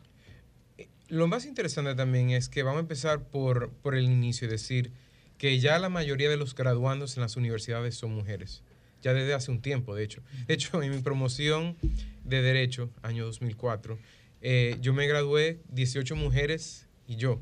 Wow. un hombre. Eh, quizás eso fue un- una cantidad desproporcionada en ese momento, pero la realidad es que las mujeres son la mayoría de, de los egresados de las, de las universidades. Y yo creo que es una estadística muy relevante y muy interesante. De hecho, es hasta más interesante una eh, estadística del Banco Interamericano de Desarrollo que al año pasado solo el 11% de los puestos de gerencia principal en las empresas en América Latina y el Caribe lo ocupaba una mujer. Solo el 11 por mujeres. Correcto. Entonces, evidentemente tenemos un tema ahí de inserción laboral de las mujeres y luego cuando ya están insertadas laboralmente, cómo promoverlas Claro. dentro de las empresas para que puedan crecer. Dentro de las empresas o para que creen su propia empresa, o sea, emprendimientos. Pero eh, entendemos que lo que principalmente se tiene que impulsar son políticas públicas sociales que faciliten el acceso de las mujeres al trabajo. Sabemos que para la mayoría de la población en la República Dominicana, la mayor carga de los hijos y de la casa le cae a las mujeres. Claro, sistema de cuidado, totalmente. Hemos visto ya quizás en, en otros extractos socioeconómicos más altos en la República Dominicana y, y lo estamos viendo, como los hombres se están asumiendo mayores roles, impulsados por este deseo de, de equidad entre los géneros, etcétera, pero todavía en, en otros extractos todavía vemos que hay una desproporción entre eso y temas o iniciativas como la tanda extendida fueron muy importantes, fueron un paso esencial para iniciar este tema, o sea, de poder darle mayor oportunidad a la mujer. Pero también tenemos que continuar impulsando políticas públicas como movemos como el, el, el INAIPI, etcétera, para que establecer guarderías para los eh, niños más pequeños, porque si no se les facilita el acceso al- a ese cuidado Claro. de pequeños, a las mujeres y facilidad de, de laboral, de horario. De hecho, eso es un tema que para mí yo lo veo muy fundamental. Lo dicen, eso es muy legalista, pero es que vemos el código laboral que data del año 1992, es que tiene eso que ver con las mujeres. El problema es que el código laboral es muy rígido. Dice, tiene una, un horario establecido, X, son ocho horas, tiene una hora de almuerzo. O sea, todo está tan rígido que no facilita la posibilidad de horarios alternos y flexibilidad laboral para buscar, porque quizás una persona pueda trabajar un poco menos y ganar un poco menos y decide o trabajar más y ganar más, podemos tener mayor flexibilidad. Entonces vemos como retos estructurales dentro de la ley son los que crean barreras para que las mujeres, mujeres realmente puedan insertarse plenamente a lo que es el mercado laboral. Mira, confieso que no, no lo había contemplado, no, no había participado en una conversación que, que le diera ese enfoque, ¿no? Felipe. Jaime, eh, pasando a otro tema. Ayer estaba viendo, esta semana estaba viendo tus declaraciones sobre eh, el optimi- optimismo, eh, bueno, en nombre de Angie, por supuesto, como Jaime, Jaime Senior también, sobre las perspectivas económicas del 2023. Y la verdad es que hay organismos multilaterales, aunque a algunos les moleste eh, que tengamos organismos multilaterales, pero siempre son referencia, eh, sobre cierto pesimismo regional con respecto a la economía en el año 2023 y es porque todavía eh, se verán algunos coletazos de los efectos de la inflación, producto de distintos temas. La crisis económica actual es hija de la pandemia, pero también eh, se agravó a raíz del conflicto bélico en, en Ucrania. Eh, ¿Basado en qué podemos tener ese optimismo en República Dominicana eh, de una mejoría económica o por lo menos una mantener este, este crecimiento económico histórico del país, porque no es, no es, no es secreto para nadie. Ha crecido más que muchos otros países, pero el 2023 para muchos hay que verlo con preocupación o por lo menos con cierta, cierta, mm, cierto cuidado. Pero en el caso de Ángel, y así lo comparte también el Banco Central y el gobierno dominicano, hay que verlo con optimismo. ¿Basado en qué podemos verlo con optimismo? Bueno, Felipe, realmente es cierto que el año que viene vendrán con muchos retos para el mundo, para la República Dominicana. En República Dominicana vemos que hay muchos temas como el tema eléctrico, de la factura eléctrica, el endeudamiento externo, el aumento de la tasa de política monetaria, que lo que implica es que cuando los, los, la tasa de interés suben, se encarece el tomar dinero prestado y eso suele frenar la economía, el consumo, la inversión. Eh, todo eso son retos, son factores negativos que vamos a enfrentar el año que viene. Ahora bien, esos mismos organismos internacionales apuntan a que la República Dominicana, a pesar de diversos retos, va a crecer entre 3.5 y 4%. Nosotros hemos estado históricamente en los últimos 20, 30 años creciendo a un ritmo entre 5 y 7%, que es altísimo. Salvo tres años que estuvimos eh, a la baja, que fueron años de crisis, eh, años de la crisis bancaria, el COVID, etcétera. Pero, aunque 4% un poco por debajo de lo que quisiéramos crecer, respecto al resto del mundo, donde se proyecta un crecimiento de un 1 a 1.5%, República Dominicana está entre los países que se proyectan a ser líderes en crecimiento económico en todo el mundo. Y ojo, crecimiento económico no lo es todo. Tenemos que también mantener la estabilidad de precios, es decir, bajar la inflación, porque de esa forma se resguarda la población. Pero ¿por qué República Dominicana se mantiene en una posición de liderazgo? Bueno, tenemos varios sectores que han ido en aumento, a pesar de todo lo que ha sido todos esos retos y la pandemia, estamos bien posicionados. El turismo, las exportaciones, zona franca, han sido realmente motores de crecimiento de, de nuestra economía y se pronostica que el año que viene continuará siendo. De hecho, un dato muy interesante es que a pesar de todo el tema de la pandemia y lo que ha sido la reducción del turismo, la República Dominicana ha ganado market share a nivel internacional. Es decir, hemos mantenido y hasta aumentado un poco la cantidad de turistas que vienen a República Dominicana respecto a otros años, porque le estamos quitando mercado a otro país. Es decir, lo estamos haciendo bien. Estamos viendo cómo hay nuevas inversiones. ¿Y ¿Por qué hay nuevas inversiones? Porque los inversionistas se sienten confiados que en la República Dominicana hay seguridad jurídica, hay estabilidad política, social y económica. Realmente yo creo que nosotros no tenemos que dar, a pesar de todos los retos y a pesar de todo lo que a veces hablamos, aquí hablamos de inseguridad ciudadana, de retos del sector eléctrico, de muchas otras cosas, y nosotros yo creo que siempre nos enfocamos en lo negativo. Yo creo que nosotros realmente, si miramos hacia atrás, tenemos que decir, la República Dominicana en los últimos 10, 20 años, y lo estamos entonces ahora viendo todavía los efectos hoy, realmente ha sido un país que ha crecido muchísimo, que ha tenido una, un desarrollo extraordinario. Nos falta muchísimo por llegar a donde nosotros queremos llegar, pero creo que sentamos una base muy positiva y eso yo creo que es lo que nos da el optimismo para el año que viene, que continuaremos viendo mucha inversión, mucho crecimiento y aunque menos de lo que quisiéramos, relativo al resto del mundo vamos a estar muy bien. Jaime, el, el gobierno ha tenido un hándicap respet- respecto a la ejecución de la inversión, del gasto de capital. Eh, y me gustaría saber la opinión de Ángel en ese sentido, porque el año 2021, ¿verdad? 2021, que fue el presupuesto pasado, eh, quedamos cerca de un 40%, me parece. Por debajo del sin 50%, ejecutar. sí, Este año la diferencia no ha sido mucha en ese sentido. Y me gustaría saber cómo desde el empresariado has visto este elemento. Sin lugar a duda que el tema de ejecución presupuestaria y particularmente la ejecución presupuestaria e inversión de capital es prioritaria y es importante y es un elemento que el gobierno central eh, tiene que mejorar.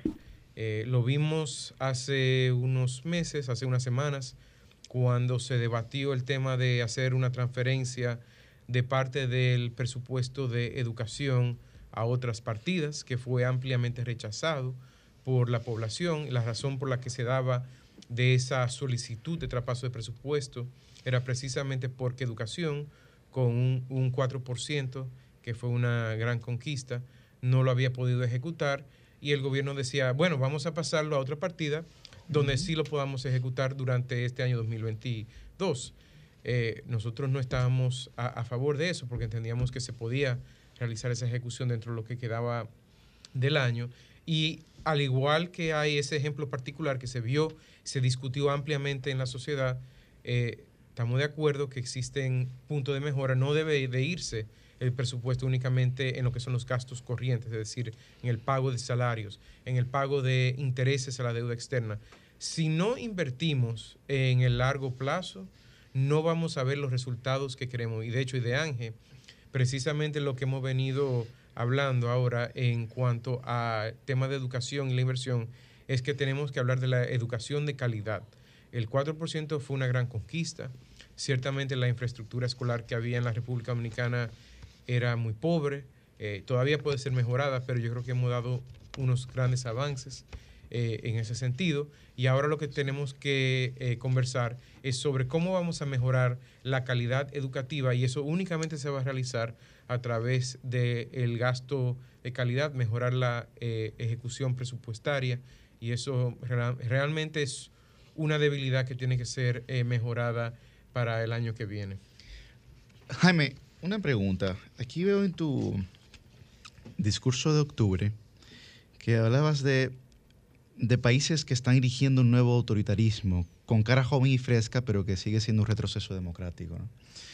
Eh, quisiera preguntarte sobre eso, porque el enemigo, digamos, o el adversario de la política no es otro político, sino la antipolítica. ¿Cómo ve el empresariado, cómo ven los empresarios jóvenes, cómo ve Ángel como gremio, el auge de la antipolítica y cómo pudiera eso amenazar la estabilidad democrática de la República Dominicana? Definitivamente el involucramiento de los jóvenes en la política es importante. Entonces, cuando hablamos de caras jóvenes y frescas, no lo decimos de alguna forma de que los jóvenes no se deben involucrar, ni que de alguna forma habría algún tipo de cuestionamiento en ese sentido. Ahora, vemos en, en la región, en, en América Latina, como definitivamente ha habido una ola que ha sido contraria a lo que es la, el desarrollo de la democracia. Ha habido serios retrocesos en muchos países eh, de la institucionalidad. Eh, de hecho, y, y atando temas, el tema de la, de la economía y por qué República Dominicana, señores, ¿por qué República Dominicana? Porque los capitales buscan dónde invertir. Vemos otros países en América Latina que son competencia nuestra, que están en un proceso de retroceso económico donde no hay confianza.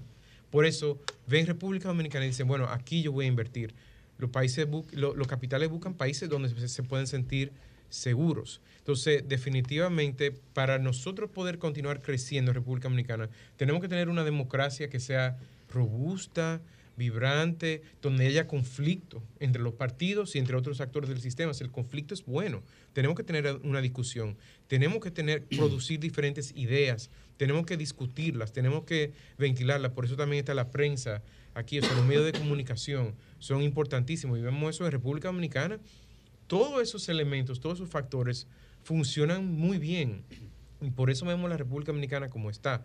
Eh, y lo que no quisiéramos ver es que de alguna forma se desestabilice ese sistema político que tenemos, lo que no quiere decir que no haya un cambio de gobierno, sí o no, que se mantenga un partido o el otro, eso no, es lo que nos referimos, lo que nos referimos es que de alguna forma se pueda ver un cambio que constituye un retroceso democrático, donde en vez de hablar de, fíjate que aquí hablamos muy abiertamente de que, bueno, que si el presidente logra reelegirse porque tiene contrincantes, etcétera, en otros países no hablan de eso, ya es bueno, ¿cuánto tiempo se va a querer quedar fulano o mengano ahí porque tiene ya todos los otros poderes del Estado a, a su favor? Nosotros no queremos eso en República Dominicana.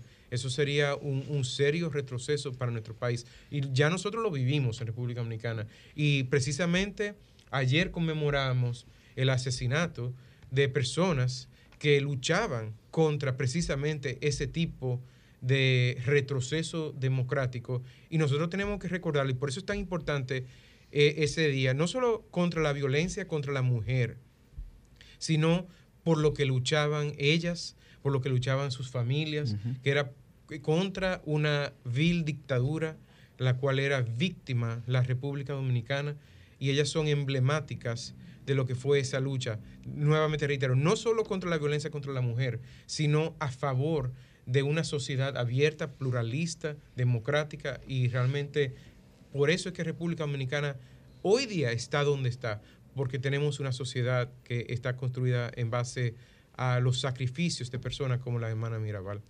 Bien, Felipe y Susi. Jaime, en tu discurso, eh, lamentablemente el periodo es un año, si no me equivoco, la presidencia de Ángel. Es un periodo corto el de Ángel. Periodo Uno se acostumbra bien a la cara Sí. del No. presidente ya, ya hay rápido, otro. ¿eh? Ya hay otro. Yo pienso que debería ser dos años. Eh, pero en el año que tendrás como presidente de Ángel, aunque yo soy partidario siempre de la que llamamos continuidad del Estado, que aunque queden, haya habido avance en un año anterior, pues debes tomar las riendas y, y seguir construyendo sobre esa base. Pero hablaste de algunos pilares. Me pareció interesante que establecieras algunos pilares de trabajo porque hay tantos problemas y, tan, poco tiempo y recursos para hacerlo. Me gustaría que eh, enfatizaras en qué sería lo que eh, cuando te toque entregar la presidencia de ANGE te gustaría entregar concretamente. Porque hablaste, creo, de, me corrige, creo que del tema del agua, hay un tema ahí de los recursos de medio ambiente. Entonces me gustaría como que repasaras rápidamente los pilares que trazaste en tu discurso y eh, si es posible, si es, es posible abordar estos temas y concretar realmente en avances eh, el día que te toque entregar la presidencia. Así es, Felipe. Eh, ya de hecho hemos tocado algunos de los pilares aquí en esta conversación. Uno era la macroeconomía y su impacto en el clima de negocios. Eso fue uno de los temas que tocamos. Tocamos también el tema del liderazgo femenino empresarial y gremial, también muy importante.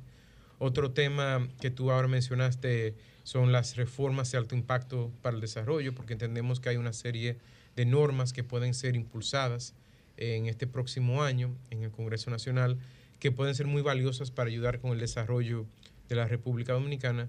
Y finalmente está el, el emprendimiento como motor del crecimiento a largo plazo de la República Dominicana. Hay algunos temas en los cuales nosotros definitivamente quisiéramos lograr objetivos concretos. Eh, por ejemplo, en tema de reformas quisiéramos aportar a la discusión en el Congreso y que eventualmente sean adoptadas algunas normas, como tú mencionabas, la ley de agua, la ley de ordenamiento territorial, la reforma electoral. Nos encantaría que se mejore las leyes electorales que tenemos de cara a lo que va a ser el proceso electoral del año 2024. En definitiva, ahí tendremos algunos logros que quisiéramos que sean muy concretos. En algunos otros, eh, digamos que, por ejemplo, lo que es el impulso del liderazgo femenino empresarial, eh, son hitos más largo plazo. Y parte de lo que nosotros hacemos es, en ANGE, es fijar algunas metas que son metas concretas y otros son poner temas sobre la palestra para hablarlos, para que estén en, en el, en el discurso público, para que a largo plazo logremos que se puedan tomar y mejorar esas situaciones, porque sabemos que de la noche a la mañana nosotros no vamos a poder eh, cambiar el tema del liderazgo femenino. De eso no se trata. Nosotros no lo podemos hacer solo, no lo podemos hacer de la noche a la mañana. Pero si no lo, no lo hablamos, si no lo impulsamos, si no lo mantenemos en la palestra, entonces o va a cambiar muy lento o no va a cambiar. Entonces yo creo que es importante saber que los gremios y las asociaciones existen no solo para impulsar eh, los temas de interés de sus socios eh, de manera concreta, sino también de poner en evidencia y en la palestra pública temas que son de interés nacional, temas que son de interés de sus socios. Nosotros que somos jóvenes empresarios eh, y que tenemos una mayoría de nuestra, de nuestra membresía en mujeres, mira Susi aquí, que es una socia de Ángel, lo que quisiéramos es precisamente poder poner eso ahí en la palestra y cuando yo ya entregue la presidencia a quien sea mi sucesor, que dice el, el próximo, puede ser la próxima también, Claro.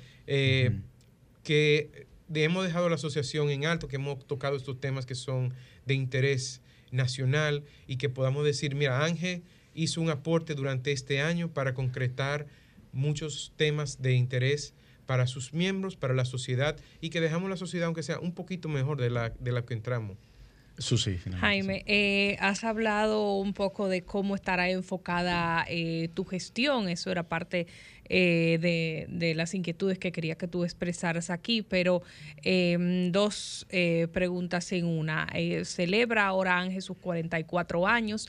¿Cuáles son las próximas actividades que van a realizar que entiendes que llevan ese sello de Ángel y de toda esta larga data que, ha cumplido, que marca el desarrollo de una asociación ya un poco más eh, madura en el tiempo?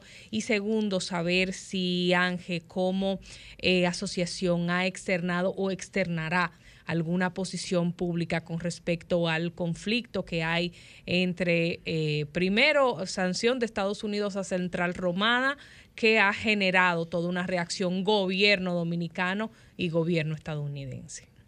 No, no, gracias, Susi. Eh, 44 años ya es mucho tiempo eh, y de hecho hablábamos ahorita del tema del, del trayecto democrático de la República Dominicana. Fíjate que Ángel precisamente nace al final del periodo de los 12 años de Balaguer, que fue un periodo, eh, digamos que, por así decirlo de manera eh, optimista o bonita, fue un periodo de transición para la República Dominicana entre la dictadura y la democracia que, que tenemos actualmente, pero especialmente hacia el final ya fue un periodo muy controvertido y Ángel nace precisamente en ese momento buscando un espacio para los jóvenes empresarios poder eh, llegar y aportar a lo que era una sociedad muy convulsionada en ese momento. Gracias a Dios ya nuestra sociedad ha avanzado mucho. Eh, como tú sabes, Ángel trabaja en base principalmente a cuatro comisiones, la Comisión de Justicia y Legislación, la Comisión de Economía y Energía, la Comisión de Desarrollo Sostenible y la Comisión de Emprendimiento e Innovación. Realizamos reuniones mensuales de cada una de esas comisiones, donde se pueden realizar eh, actos, eventos, son o seminarios, son interactivos, son muchas diversas actividades que, se realizan para los socios dentro del marco de las comisiones. También tenemos eh, ya eventos más grandes, como lo son la conferencia de empresas familiares y otros eventos que son eh, ya buques insignia de ANGE. Todo eso, de hecho, lo vamos a presentar la semana que viene a los socios de ANGE, como tú, Susi. Ujú. Eh, la presentación del plan de trabajo, que es el primero de diciembre, Así ya es, de cara jueves. a- al año que viene, el año 2023. Y realmente nos sentimos muy entusiasmados porque creo que vamos a traer eh, muchas propuestas nuevas para, para este año que viene, sin obviamente perder lo que es la esencia y continuar el trabajo eh, que siempre ha sido el trabajo de la Asociación Nacional de Jóvenes Empresarios, que esperamos continuar eh, aportando en ese mismo sentido. Y sobre el tema de Central Romana, Estados Unidos, República Dominicana, ¿tiene Ángel alguna posición o, o no van a...? No, realmente las eh, a nosotros nos sorprendió mucho el primer comunicado eh, de la embajada que desató eh, la polémica y luego fue también sorprendente eh, la segunda acción que llegó posteriormente. Realmente han sido eventos que entendemos que pueden y deben ser ventilados por las vías diplomáticas correspondientes. Los Estados Unidos es un país muy cercano a la República Dominicana, es uno de nuestros principales aliados estratégicos, sino nuestro principal aliado estratégico. Eh, entendemos que son temas que tienen que ser conocidos, tienen que ser eh, ventilados y esperamos ya el gobierno ha anunciado que habrá una delegación compuesta por el ministro de Trabajo, ministro de Relaciones Exteriores y el eh, y otro ministro, eh, ministro de Industria y Comercio, que estarán partiendo a Washington para realizar conversaciones con el gobierno de los Estados Unidos de cara a estas acciones que, reiteramos, nos, nos sorprendieron mucho y entendemos que eh, debieron de haber sido mejor canalizadas, especialmente por un socio como lo es los Estados Unidos, y esperamos que se tomen todas las medidas del lugar para defender a la República Dominicana, a nuestras empresas, y si hay cualquier elemento que nosotros como República Dominicana podamos mejorar, que sea canalizado correctamente y no de esa vía que realmente genera eh, mucha tensión y mucho agravio en nuestro país. Totalmente. Bueno, pues muchísimas gracias a Jaime Senior, presidente de la Asociación Nacional de Jóvenes Empresarios. Se nos quedan muchas preguntas, Jaime. Le vamos a decir a la producción que te invite nueva vez, pero agradecer y desear éxitos promisorios en esta gestión que va iniciando. Muchas gracias a ustedes, realmente un placer y siempre a la orden cuando me quieran aquí tempranito los sábados. Madrugando. Tra- tra- trata de venir antes de entregar, porque como esa vaina es un año nada más. No, Sí, no, no, pasa- rápido, ¿no? De aquí a que te lo vamos a invitar fácilmente otro vez. Bueno, muchísimas gracias, Jaime Senior. Cambio y fuera.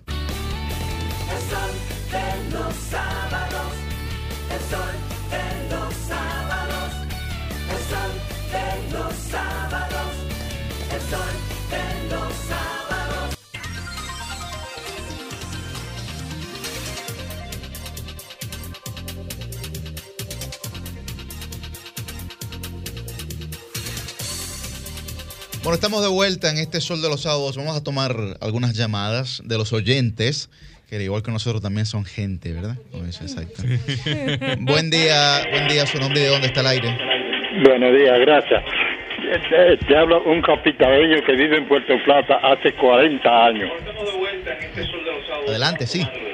¿Aló? Sí, sí. Sí, entre, entre. Sí, fíjese. Mi nombre es Zacarías Cordero. Yo tengo 85 años. Tengo 42 años aquí en Puerto Plata.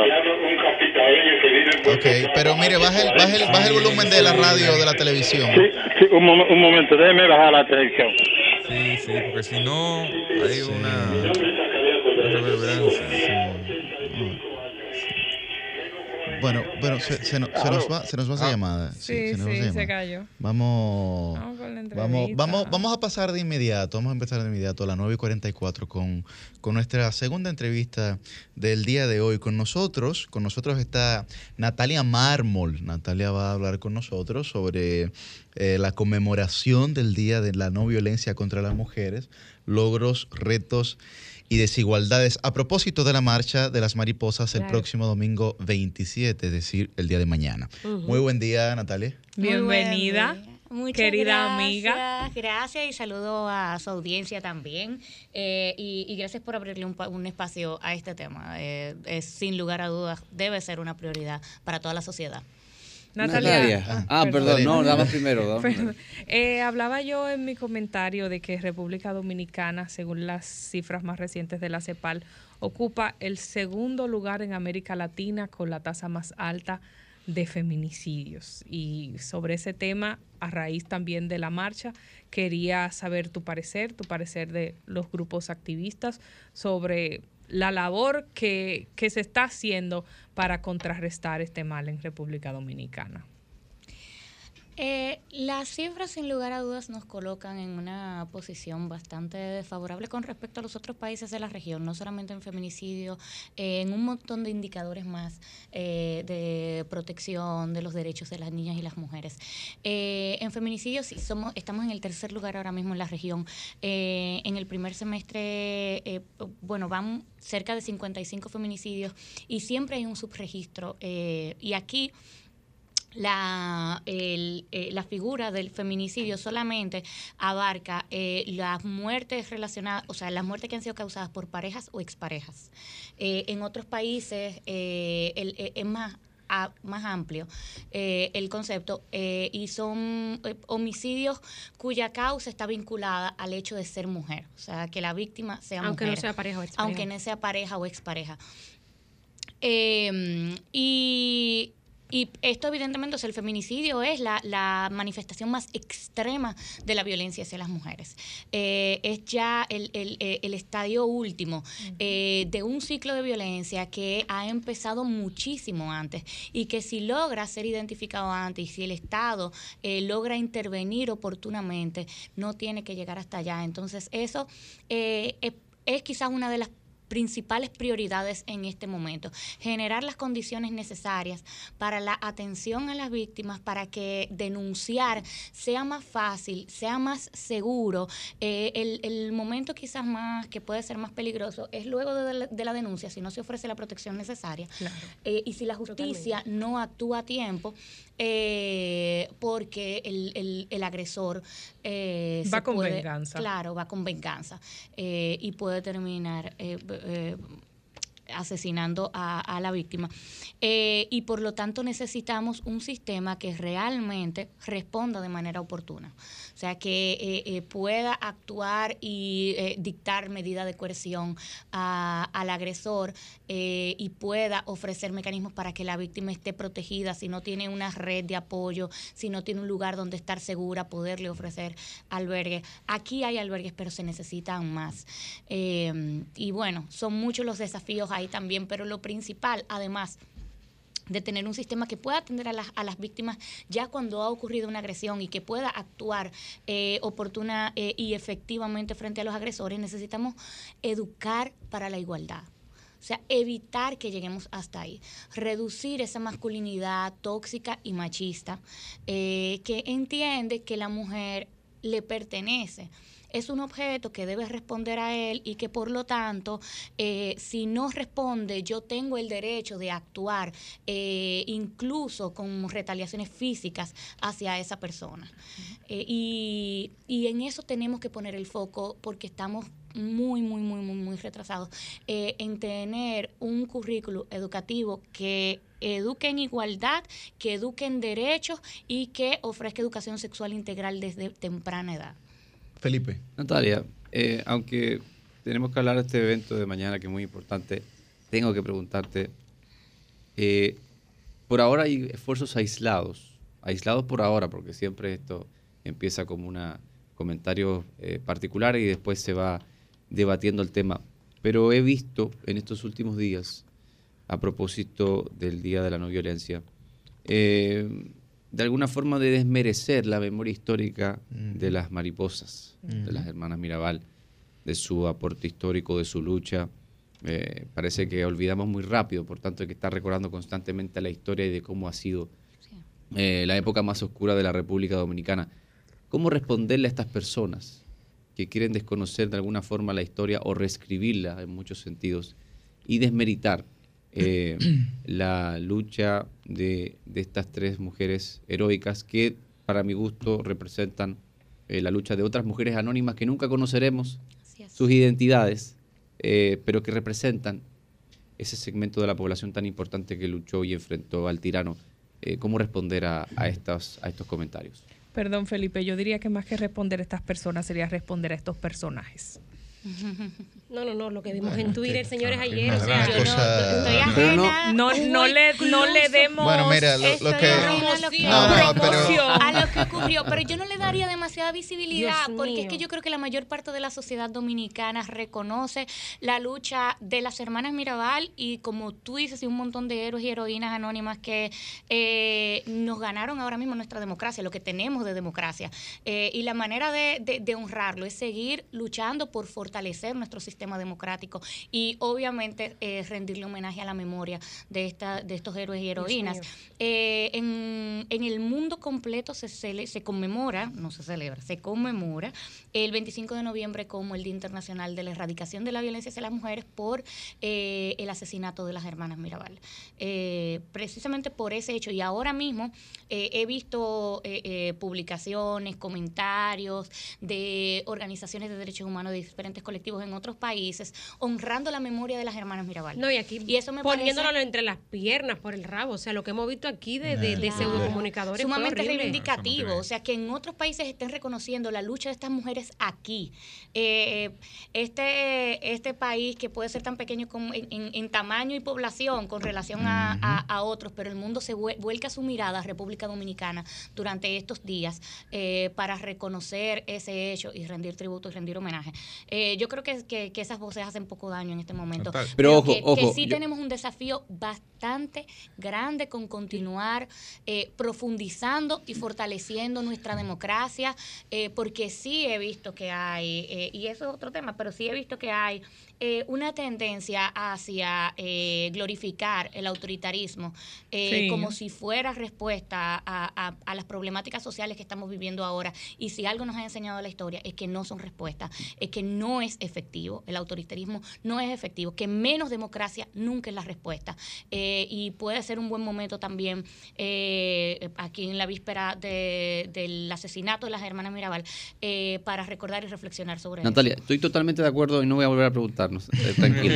es, yo no quiero dejar muy claro y estoy totalmente de acuerdo con ustedes en que no hay que darle visibilidad a estupideces. No, Sin embargo, claro, hay que tener mucho cuidado claro. y nunca subestimar estos Así comentarios que se reproducen. Claro. Porque si la historia algo nos ha demostrado es que hay intentos sistemáticos de, por ejemplo, negar el holocausto. Sí, claro, Y claro. negar incluso la desaparición de miles y miles de personas en, en la dictadura argentina. Gente que se escuda en el atrevimiento de su ignorancia, pero realmente hay un esfuerzo sistemático, Cuidado, como bien señala cuidado. Felipe. No subestimemos estos, estos, estos 100% eh, de acuerdo. esfuerzos, 100% comentarios. de acuerdo. Y yo creo que hay una deuda bastante grande en República Dominicana con respecto a las políticas de memoria histórica y de justicia histórica. O sea, hay muchos crímenes todavía de dictadura en impunidad eh, y que la impunidad de hoy es un resultado de la impunidad del pasado.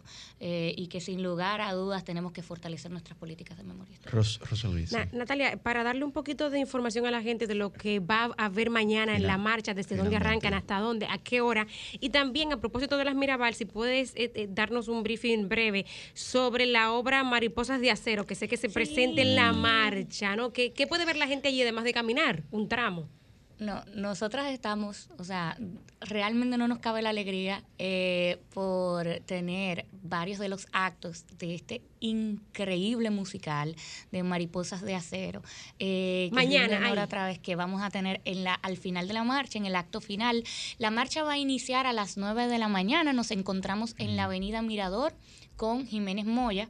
Y desde ahí vamos a descender por la Jiménez Moya hasta el Centro de los Héroes, donde tendremos un acto final con algunas manifestaciones artísticas. Aquí en el Distrito Nacional, para los que nos escuchan de, de todo el país, ¿no? Entre ellas, Mariposas de Acero también va a estar con nosotros. Esto no lo hemos dicho en ningún espacio.